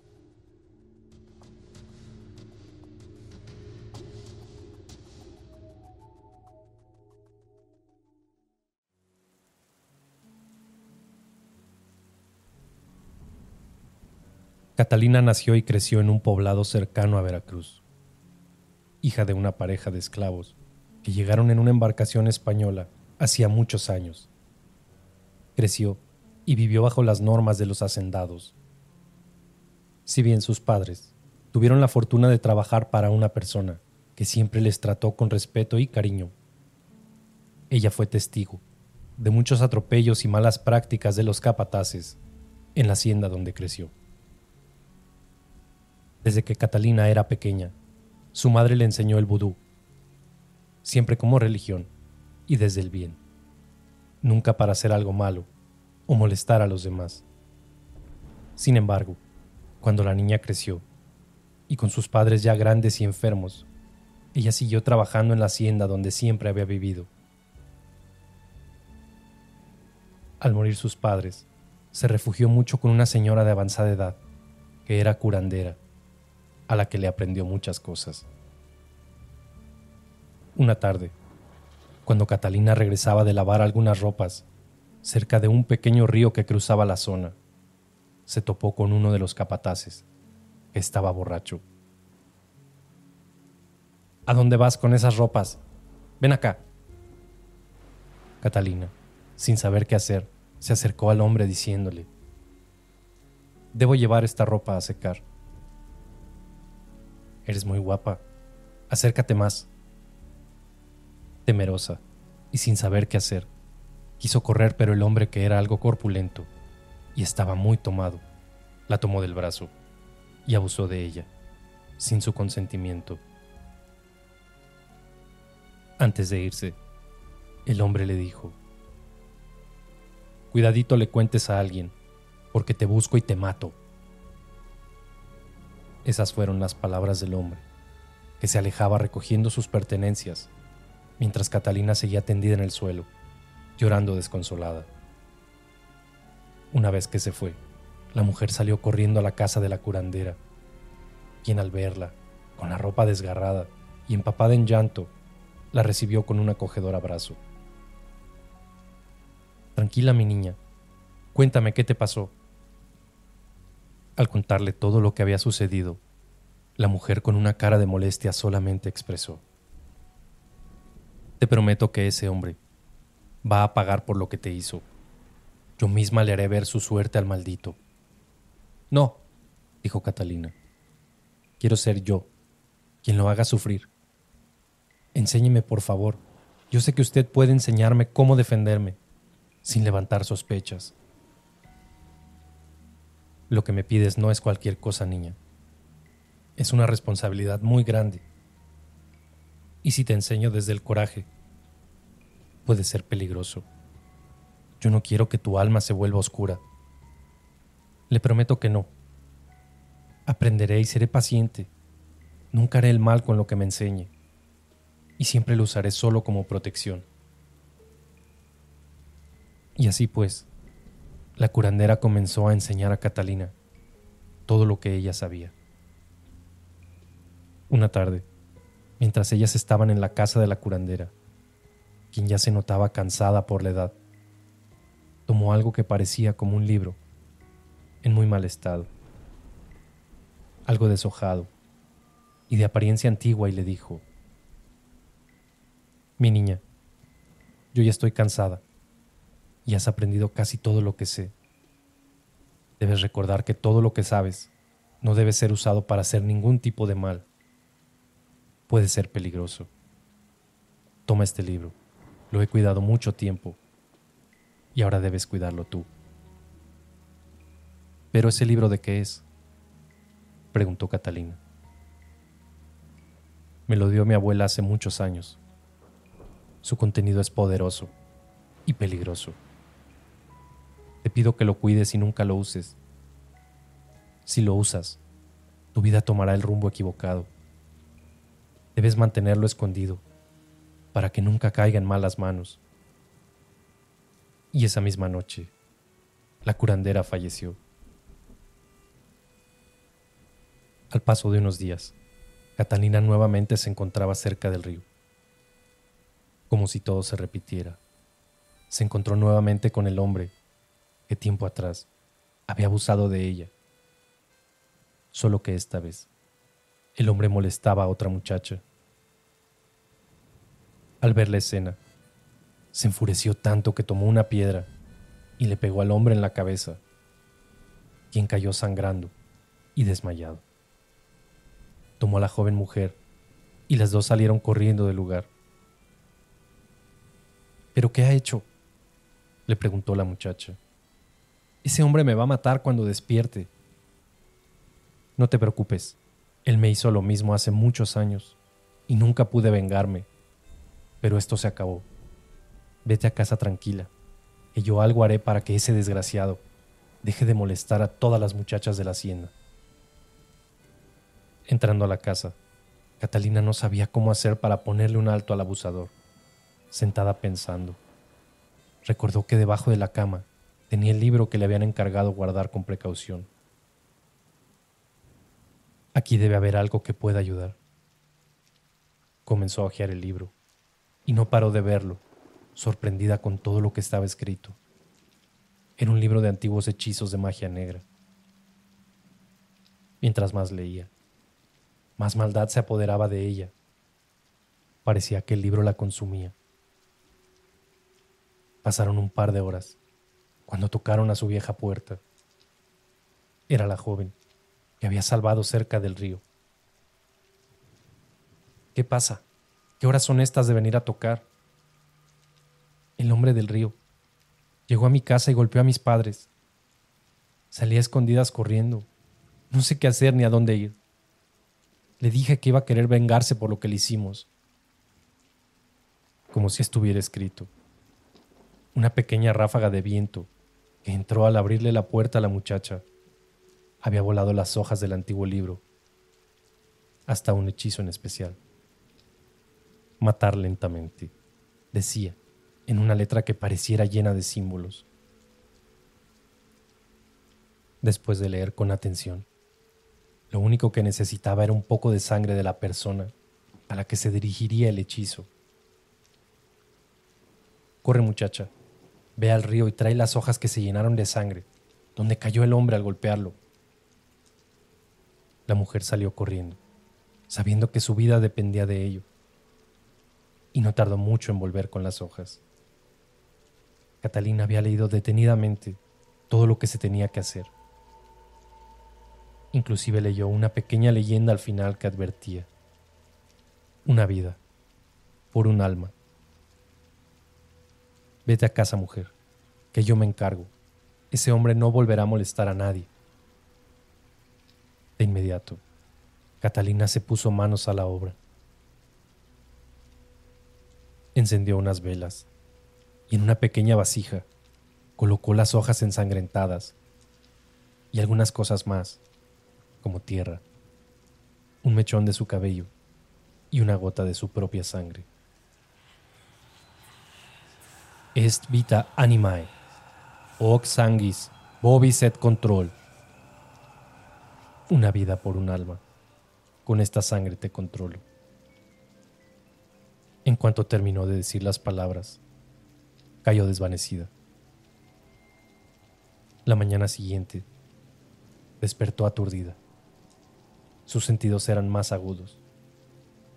Podía escuchar las hojas de los árboles, como si estuviera a un lado de ellos.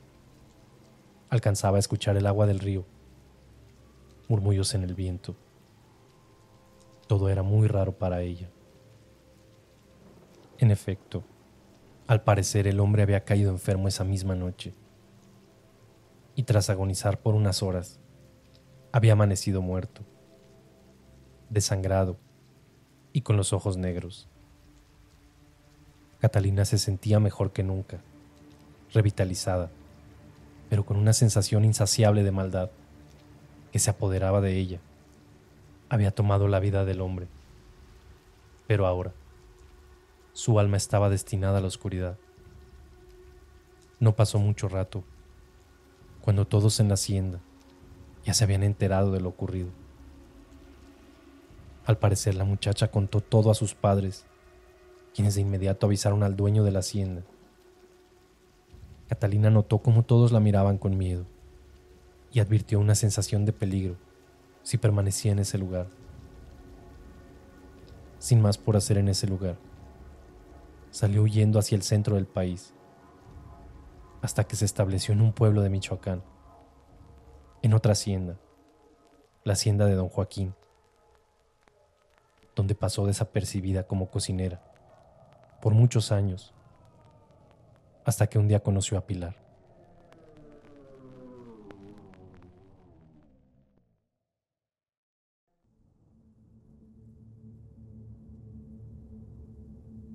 Hola, ¿cómo están? Quiero compartirles mi historia. Tal vez alguno de ustedes le haya pasado algo similar. Solo espero que no. Todos los años con mi mujer vamos a unas cabañas que están en el bosque, alejados de la ciudad, para olvidarnos del trabajo y descansar un par de días. Siempre nos tocaba la misma cabaña, la cabaña número 3. Dos camas matrimoniales, pequeña cocina, baño y un viejo ropero. Ese ropero, debo confesar que siempre se me hizo un poco extraño, pero nunca dije nada. Es más, ni caso le hacía.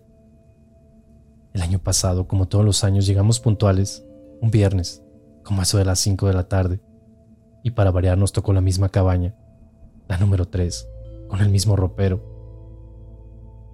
Debo mencionarles que cuando llegamos a las cabañas, vimos como una pareja subía sus cosas al coche, pero con algo de prisa, como si algo les molestara. No quise acercarme a ellos para no entrometerme y dejar que se fueran tranquilos. Al subirse a su coche y de camino hacia la salida, el carro se detuvo justo a un lado de mí y el conductor bajó el vidrio para decirme, yo sé que van llegando, pero tengan mucho cuidado. Llegamos ayer por la tarde esperando descansar un poco, pero fue imposible. ¿Los trataron mal? Le pregunté yo. No, para nada. Al contrario, la viejita encargada fue muy amable, pero hay algo raro en este lugar. Toda la noche nos estuvieron asustando y ahora solo queremos irnos. Por favor, tengan mucho cuidado. Oiga, pero ¿en qué cabaña estaban? Le pregunté antes de que arrancara toda prisa. La tres, la del ropero raro, gritó por la ventana al arrancar. Se me hizo raro que nos atendiera una viejita muy amable en la entrada, ya que nunca la habíamos visto por ahí, pero pues supuse que era la dueña. Y en la cabaña decidí sacar algunas cosas de la pequeña maleta que llevo con ropa y decidí meterlas al ropero. Primero no me di cuenta y puse unas playeras encima de una repisa. Pero como se me cayeron unos calcetines al sacar las playeras, al agacharme para recogerlos, vi que el ropero por debajo de las dos repisas tenía unas marcas extrañas. Era como si alguien hubiera rayado con un clavo o con un cuchillo. No sé qué eran, pero se veían como símbolos. Total, no hice tanto caso, y de inmediato cerré ese ropero. Ya como a las seis y media, todavía con bastante luz, mi mujer y yo decidimos hacer una caminata por un sendero bien señalado que entra en el bosque. Nos llevaría una hora, recorrerlo hasta la mitad y regresar con los últimos rayos de luz hasta nuestra cabaña, para descansar antes de cenar. Así que empezamos el camino. Llevábamos una mochila con repelente para insectos, una lámpara de mano con baterías nuevas y de paso un par de latas de cerveza para el camino de regreso. Cuando llegamos a la mitad del camino, o al menos eso pensamos que habíamos recorrido, decidimos darnos la vuelta y regresar, para que no nos agarrara la noche en el bosque. Aunque cada año lo visitamos, no teníamos ganas de jugarle al valiente y regresar tan oscuro. Antes de emprender el camino de regreso, saqué las dos latas de cerveza, y mientras caminábamos de regreso, se terminaron. Yo guardé mi lata vacía en la mochila y le pedí a mi mujer la suya para guardarla. Híjole, es que se me cayó ahí atrás y se llenó de tierra y la dejé recargada en un árbol. Ya mañana la recojo. Eso fue lo que me dijo mi esposa. Seguimos caminando de regreso cuando noté que estaba oscureciendo muy rápido y ya no veíamos nada más que la lámpara que nos alumbraba. Se me hacía raro que no llegáramos a la cabaña, por lo que me detuve y le pregunté a mi mujer. Pues qué hora es? Según yo ya tendríamos que estar de regreso, y este sendero no se me hace familiar. Déjame ver el teléfono para checar la hora. Ah, caray. No traigo nada de pila. A ver, checa el tuyo, por favor. ¡Eh! No manches, son las 11.45 de la noche. Y ya se me está quedando sin pila mi teléfono también. Me dijo mi mujer. ¿Las qué? No es posible que sea tan tarde, si no hemos caminado tanto. Córrele, que apurarnos, esto no me da buena espina. Avanzamos unos metros más y la lámpara se quedó sin pila. Te dije que compraras de las buenas y no anduvieras de codo. Ahora qué hacemos, no se ve nada. Eran buenas y nuevas. No sé qué les pasó a las pilas. Ya casi llegamos, estoy seguro. Mira, Allá se ven unas luces como rojas. Debe ser una fogata fuera de las cabañas. Caminamos hacia donde se veían las luces, que eran como unos puntos rojos pero grandes. De pronto aquellas luces comenzaron a moverse, como volando en muchas direcciones. Mi mujer empezó a llorar y yo estaba muerto del miedo. De pronto, en un instante las luces se apagaron y la lámpara que yo traía se volvió a encender. Apresuramos el paso y no sé cómo, pero escuchamos voces a lo lejos. Alguien gritaba nuestro nombre. Corrimos a toda prisa. De pronto por encima de nosotros estaban nuevamente las luces rojas, como rodeándonos. Daban vueltas en círculos alrededor de nosotros. Mi mujer se cayó. Al parecer algo le había jalado la pierna. Ella lloraba muy asustada. Y al intentar levantarla, escuchamos como si algo viniera corriendo detrás de nosotros. Las hojas de los árboles se movían mucho y escuchábamos ruidos muy extraños. Gritábamos por ayuda y en un instante todo se quedó tranquilo. Una persona con una lámpara se acercó y nos preguntó, ¿Ustedes son los de la cabaña 3?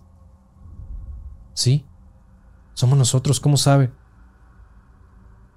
Yo soy el velador de las cabañas y siempre hago ronda a las 10 de la noche por todas las cabañas para preguntar si no se les ofrece algo antes de encerrarme en mi caseta. Vengan, ya estamos a unos pasos de las cabañas. En menos de un minuto, estábamos afuera del bosque. Mi mujer seguía llorando de miedo y no nos explicábamos qué había pasado. El señor Raúl nos acompañó hasta la puerta de la cabaña y nos pidió que por favor no nos saliéramos en la noche. Señor, pero ¿qué pasó? ¿Cómo se hizo tan tarde sin darnos cuenta? Mire, le voy a contar algo, pero no puede decirle a nadie que yo le dije. Yo soy nuevo en estas cabañas antes aquí estaba mi sobrino, pero solo duró una semana en la chamba y se fue por el miedo. ¿Pero qué pasó? ¿Miedo de qué? Hace como 15 días, unos muchachos se perdieron en el bosque. Estuvieron hasta la madrugada perdidos, y cuando por fin regresaron ya los andaba buscando sus amigos, y el que era el velador. Venían arañados y muy asustados. Dicen que se fueron a caminar como a las 5 de la tarde, y cuando se iban a regresar se les hizo de noche bien rápido. También dicen que se les aparecieron disque unas brujas, que unas luces rojas y que algo los persiguió por el bosque. Yo no creo nada de eso, pero así me contó mi sobrino que según el otro velador le dijo, y que por eso se iba. Yo en la noche me encierro en mi casetita y no salgo para nada, pero ya llevaba rato buscándolos ustedes. Ayer una pareja que estaba aquí dice que los estuvieron asustando toda la noche yo ayer descansé y pues no supe nada. Solo me dijeron los dueños que no dejara que nadie anduviera afuera ya que oscureciera. Si se les ofrece algo ahí me tocan la puerta, pero ya descansen mejor. Todavía no se iba don Raúl, cuando de pronto el grito de mi mujer nos espantó. ¿Qué pasó? ¿Qué tienes? Con su mano me señaló el ropero abierto y encima de mis playeras estaba la lata de cerveza toda llena de tierra y con unas marcas raras, igual a las que estaban por debajo de las repisas. Mi mujer desesperada me gritaba que nos fuéramos por favor de ese lugar, que ya no se quería quedar ahí. Pero don Raúl nos recomendó que no agarráramos la carretera a estas horas de la noche, que ese camino era muy peligroso. Le pregunté que si no tenía otra cabaña disponible. Pues mire, todas están vacías, Solo estamos nosotros tres.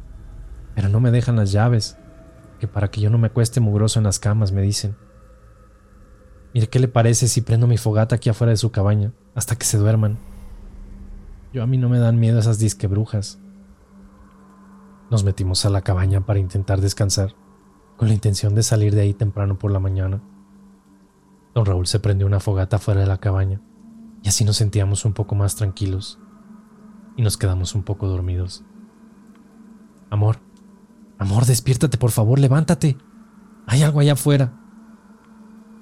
Ay, puede ser don Raúl, ha de estar borracho. No, mira, ya no hay fogata. Me levanté de inmediato y unos ruidos horribles se escuchaban afuera, como lamentos o voces raras. Me iba a asomar por la ventana cuando de pronto alguien tocó a la puerta No abras, por favor. ¿Quién sabe quién sea? Debe ser el señor, hombre, ya no seas tan miedosa. Abrí la puerta y no había nadie. Solo se veían las brasas de la fogata de don Raúl. De inmediato cerré la puerta y comenzó a sonar nuevamente como que la estaban tocando. La abrí de inmediato y no había nadie. Le gritamos a don Raúl, pero no contestaba, así que miré la hora. Pasaban de las cuatro de la mañana. Recorrí la cama a la puerta y nos pusimos en la otra cama. Y de pronto, unas risas extrañas se escuchaban alrededor. Mi mujer desesperada me gritaba que ya nos fuéramos. Yo le decía que teníamos que aguantarnos hasta que saliera el sol para irnos de ese lugar. Le dejáramos dinero a don Raúl y nos íbamos a la casa. En ese momento, el ropero de pronto se cayó y la puerta del baño se azotó. El aire soplaba muy fuerte y de pronto adentro de la cabaña estaban unas luces rojas. Nos rodeaban y se sentía mucho frío. Fue la peor noche de mi vida, se los juro. Un grito de dolor de mi mujer de pronto me hizo voltear a verla. Me mostró su brazo y tenía una marca roja, como si lo hubieran agarrado. Se veía como una mano alrededor de su brazo. Para ese momento, los primeros rayos de luz del día empezaban a salir. Así es que quité la cama de inmediato y corrimos hacia el carro. Le pedí a mi mujer que dejara las maletas, que no importaba que solo era ropa. Como pude, abrimos la puerta y salimos corriendo hacia el carro. Ya casi amanecía. Nos subimos a él y arranqué muy rápido. En la entrada, que estaba solo unos metros, estaba la caseta de don Raúl. Me iba a parar cuando me di cuenta de algo súper raro. La caseta estaba abandonada como si llevara un tiempo así. Seguí avanzando hacia la reja que estaba abierta, cuando volteé a ver el retrovisor. Las cabañas se veían abandonadas. Todo aquel lugar lucía como antiguo, como abandonado, como si nadie hubiera estado ahí en años. En la puerta de la cabaña número 3 estaban tres mujeres. Lucían viejas y con ropas raras. Se despedían con la mano, como si supieran que yo estaba volteando a verlas. Tomé la carretera y no me detuve hasta llegar a casa. Más tarde me metí a internet y fue cuando me di cuenta de todo. Esas cabañas llevaban abandonadas unos meses. Los dueños al parecer desaparecieron en una caminata por el bosque y nunca se supo de ellos. ¿Quiénes eran esas mujeres entonces? No lo sé. Tal vez eran unas brujas. Tú dime, ¿qué opinas?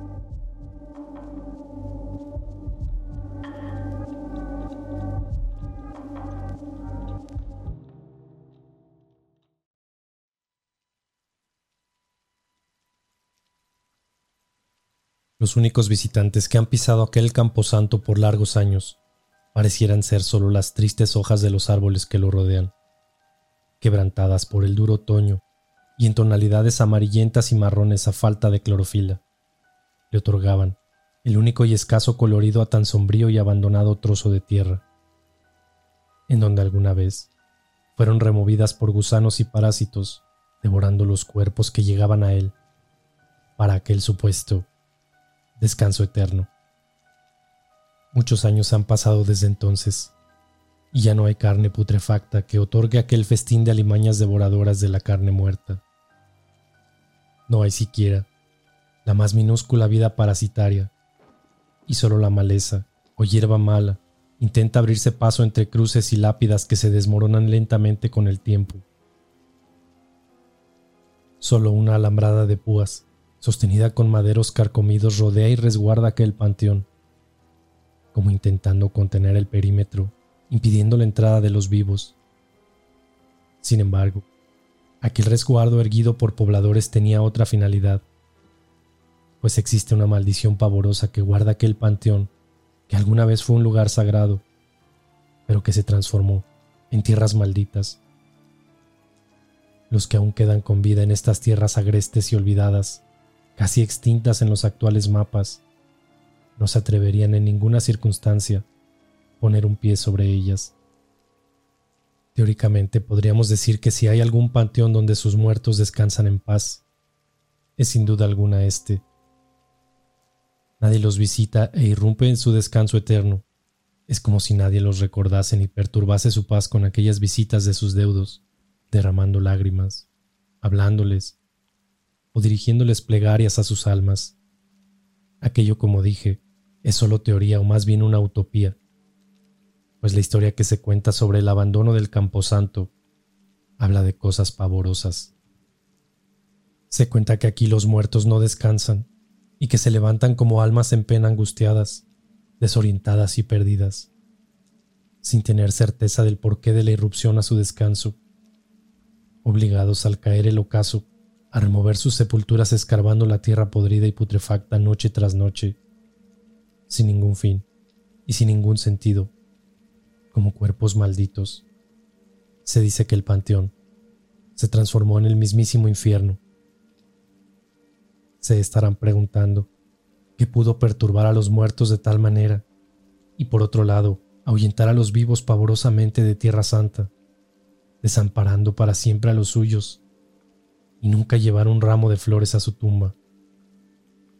Lo mismo me preguntaba tembloroso, víctima de un miedo inmensurable que me invadía cada minuto que aquel anciano de barba frondosa y blanquecina avanzaba en este espeluznante relato en donde solo aquellos segundos en que empinaba su jarra para beber cerveza parecían aliviarme y quitar la tensión.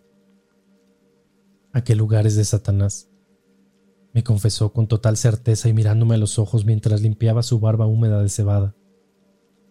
Aquel pedazo de tierra le pertenece, como también las pobres almas sepultadas en ella. Aquella tierra está maldita, y de paso todo este pueblo. Todos ya le pertenecemos a él por intentar engañarlo. Tragué saliva y miré las escasas caras avejentadas a mi alrededor. Sentía sus miradas furtivas. En mi vida muchas historias y leyendas han llegado a mis oídos, pero ninguna como esta. Llegar a este pueblo sombrío fue extraño, pues estaba lejos de todo, y a sus habitantes se les notaba en el rostro que cargaban con aquella horrible maldición de la cual hablaba el barbudo, totalmente carentes de empatía e indiferentes incluso entre sí. Aún no tengo claridad cómo di con este extraño y siniestro pueblo. Solo recuerdo que el GPS me direccionó por aquel camino extenso de terracería, siguiendo la ruta a un hostal más próximo para pasar la noche, pues el cansancio era tal que me impedía la conducción segura. Aquí estaba, sentado en un bar con unas cuantas habitaciones, lo que se alejaba completamente de mis ideas acerca de un hostal, bebiendo una jarra de cerveza junto a un anciano quien me relataba una de las historias más siniestras y aterradoras que mis oídos han escuchado. Todo por preguntar por aquel misterioso, abandonado y espeluznante panteón con el que me crucé en el camino.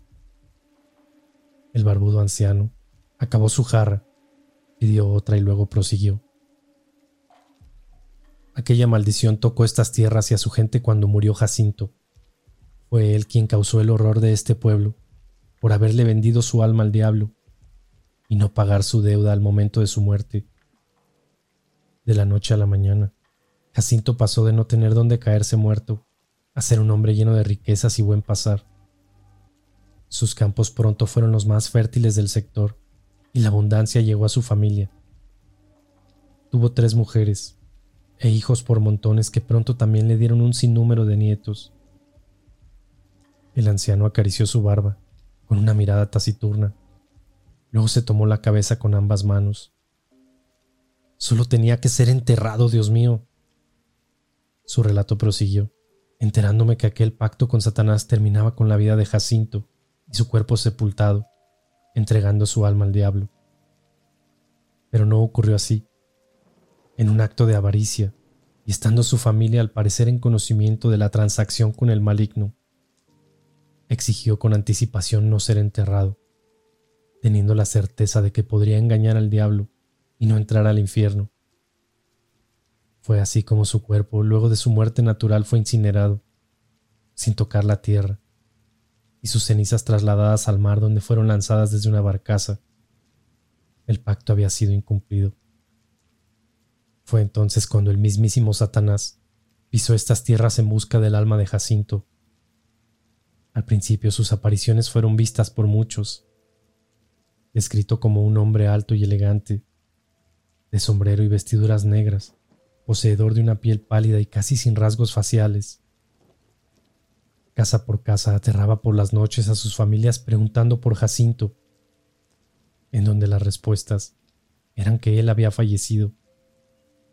Al comienzo solo pensábamos que se trataba de algún familiar o alguien que le debía dinero, pero con el paso de las semanas y al no encontrar respuesta sobre el paradero de Jacinto, aquel hombre mostró su verdadera identidad. La primera familia que se horrorizó fueron los Lara.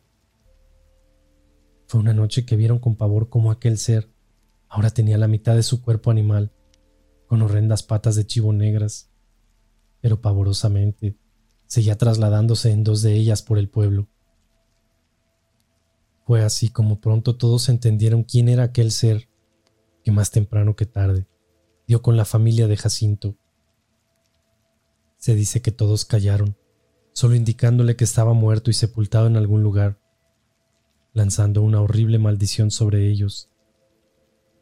Pronto la búsqueda del alma de Jacinto se trasladó al panteón, donde muchos juran haber visto a Satanás cavar la tierra con sus propias manos, tumba por tumba, buscando el cadáver de Jacinto, removiendo todo el camposanto y jurando que ningún muerto descansaría más en dichas tierras y lanzando una maldición al pueblo en general. Cualquier cuerpo que toque estas tierras será mía su alma, en vida o en muerte. Esas fueron las palabras del diablo, al verse truncados sus esfuerzos en encontrar el alma de Jacinto. Después de aquello, todo fue maldito para nosotros. La familia de Jacinto cayó en ruinas y con los años comenzaron a sufrir horrendas enfermedades que los llevaron a una agonía extensa, incluso de años antes de que les llegase la muerte. La fatalidad fue tal que fueron los menores los primeros en partir de este mundo. Afectados de pestes y enfermedades extrañas cayeron uno a uno, causando los horrores más inconmensurables en los vivos. El sufrimiento de aquella familia fue tal que muchos se quitaron la vida. La esposa de Jacinto se ahorcó en su propio cuarto y se cuenta que unos cuantos bebieron veneno. El dolor y sufrimiento fue tal que los obligó a cometer atrocidades que solo ellos conocen y se llevaron a la tumba. Las tierras de Jacinto estaban a unos cientos de metros del pueblo, donde se establecieron desde ese entonces se dice que todos sus miembros eran enterrados bajo los cimientos de la casa o en sus alrededores, en un panteón casi familiar. Pero al no ser tierras santas, sus almas comenzaron a deambular, bajando al pueblo por las noches, confundidas, aterrorizadas y llenas de dolor y lamentos, sin saber qué les había sucedido, e incluso sin comprender que estaban ya muertos. La gente no vivía ni dormía con tranquilidad. Sus muertos comenzaron a deambular por las noches, errantes y llenos de desconsuelo.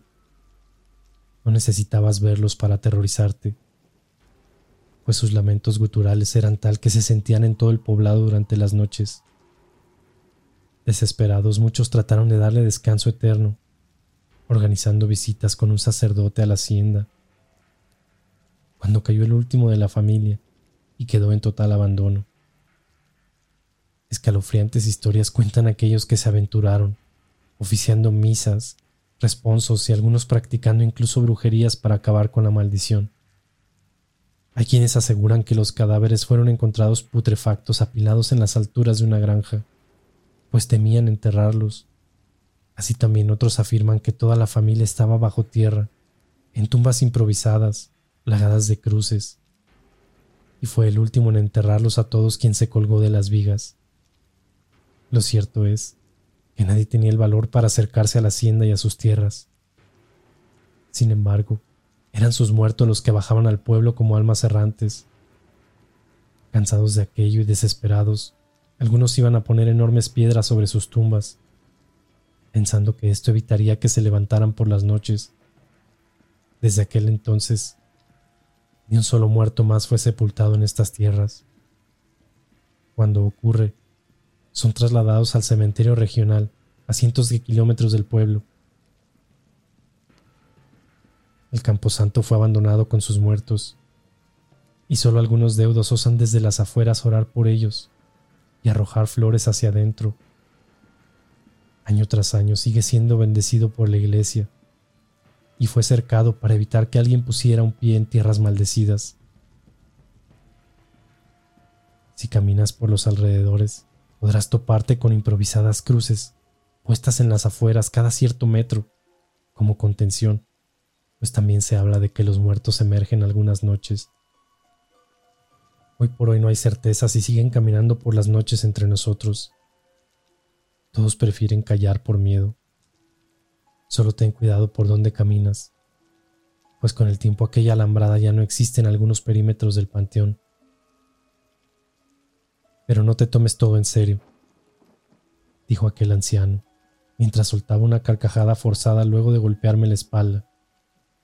Acabó su cerveza y se paró como si nada para marcharse a casa. Aquella última parte de la historia quedó dando vueltas en mi cabeza mientras entraba al cuarto donde pasaría la noche. Todo esto había comenzado con mis preguntas sobre aquel siniestro y abandonado panteón, pero nunca les conté cómo he dado con él. Casi llegaba al pueblo cuando los deseos incontenibles de orinar me obligaron a orillarme en el camino. Descendí rápidamente y me interné entre los árboles por si algún otro vehículo pasara y me sorprendiera con sus luces en tal acto. Cuando avancé a metros suficientes del camino, desesperadamente desabroché mis pantalones. Las enteramente a ojos cerrados vacié mi vejiga. Habiendo terminado, abrí mis ojos dentro de la penumbra y a un par de metros una enorme cruz llamó mi atención. Luego más allá otra, y luego muchas más adornando muchas tumbas. Dios santo, ¿qué es este lugar? Sentado en la cama, quito mis zapatos y al tirarlos al suelo, desprenden suciedad. Los tomo y los observo. Hay lodo en ellos, asqueroso y negro. Tengo miedo mucho miedo. Estoy empezando a temblar pavorosamente. La tierra que traigo proviene de ese panteón.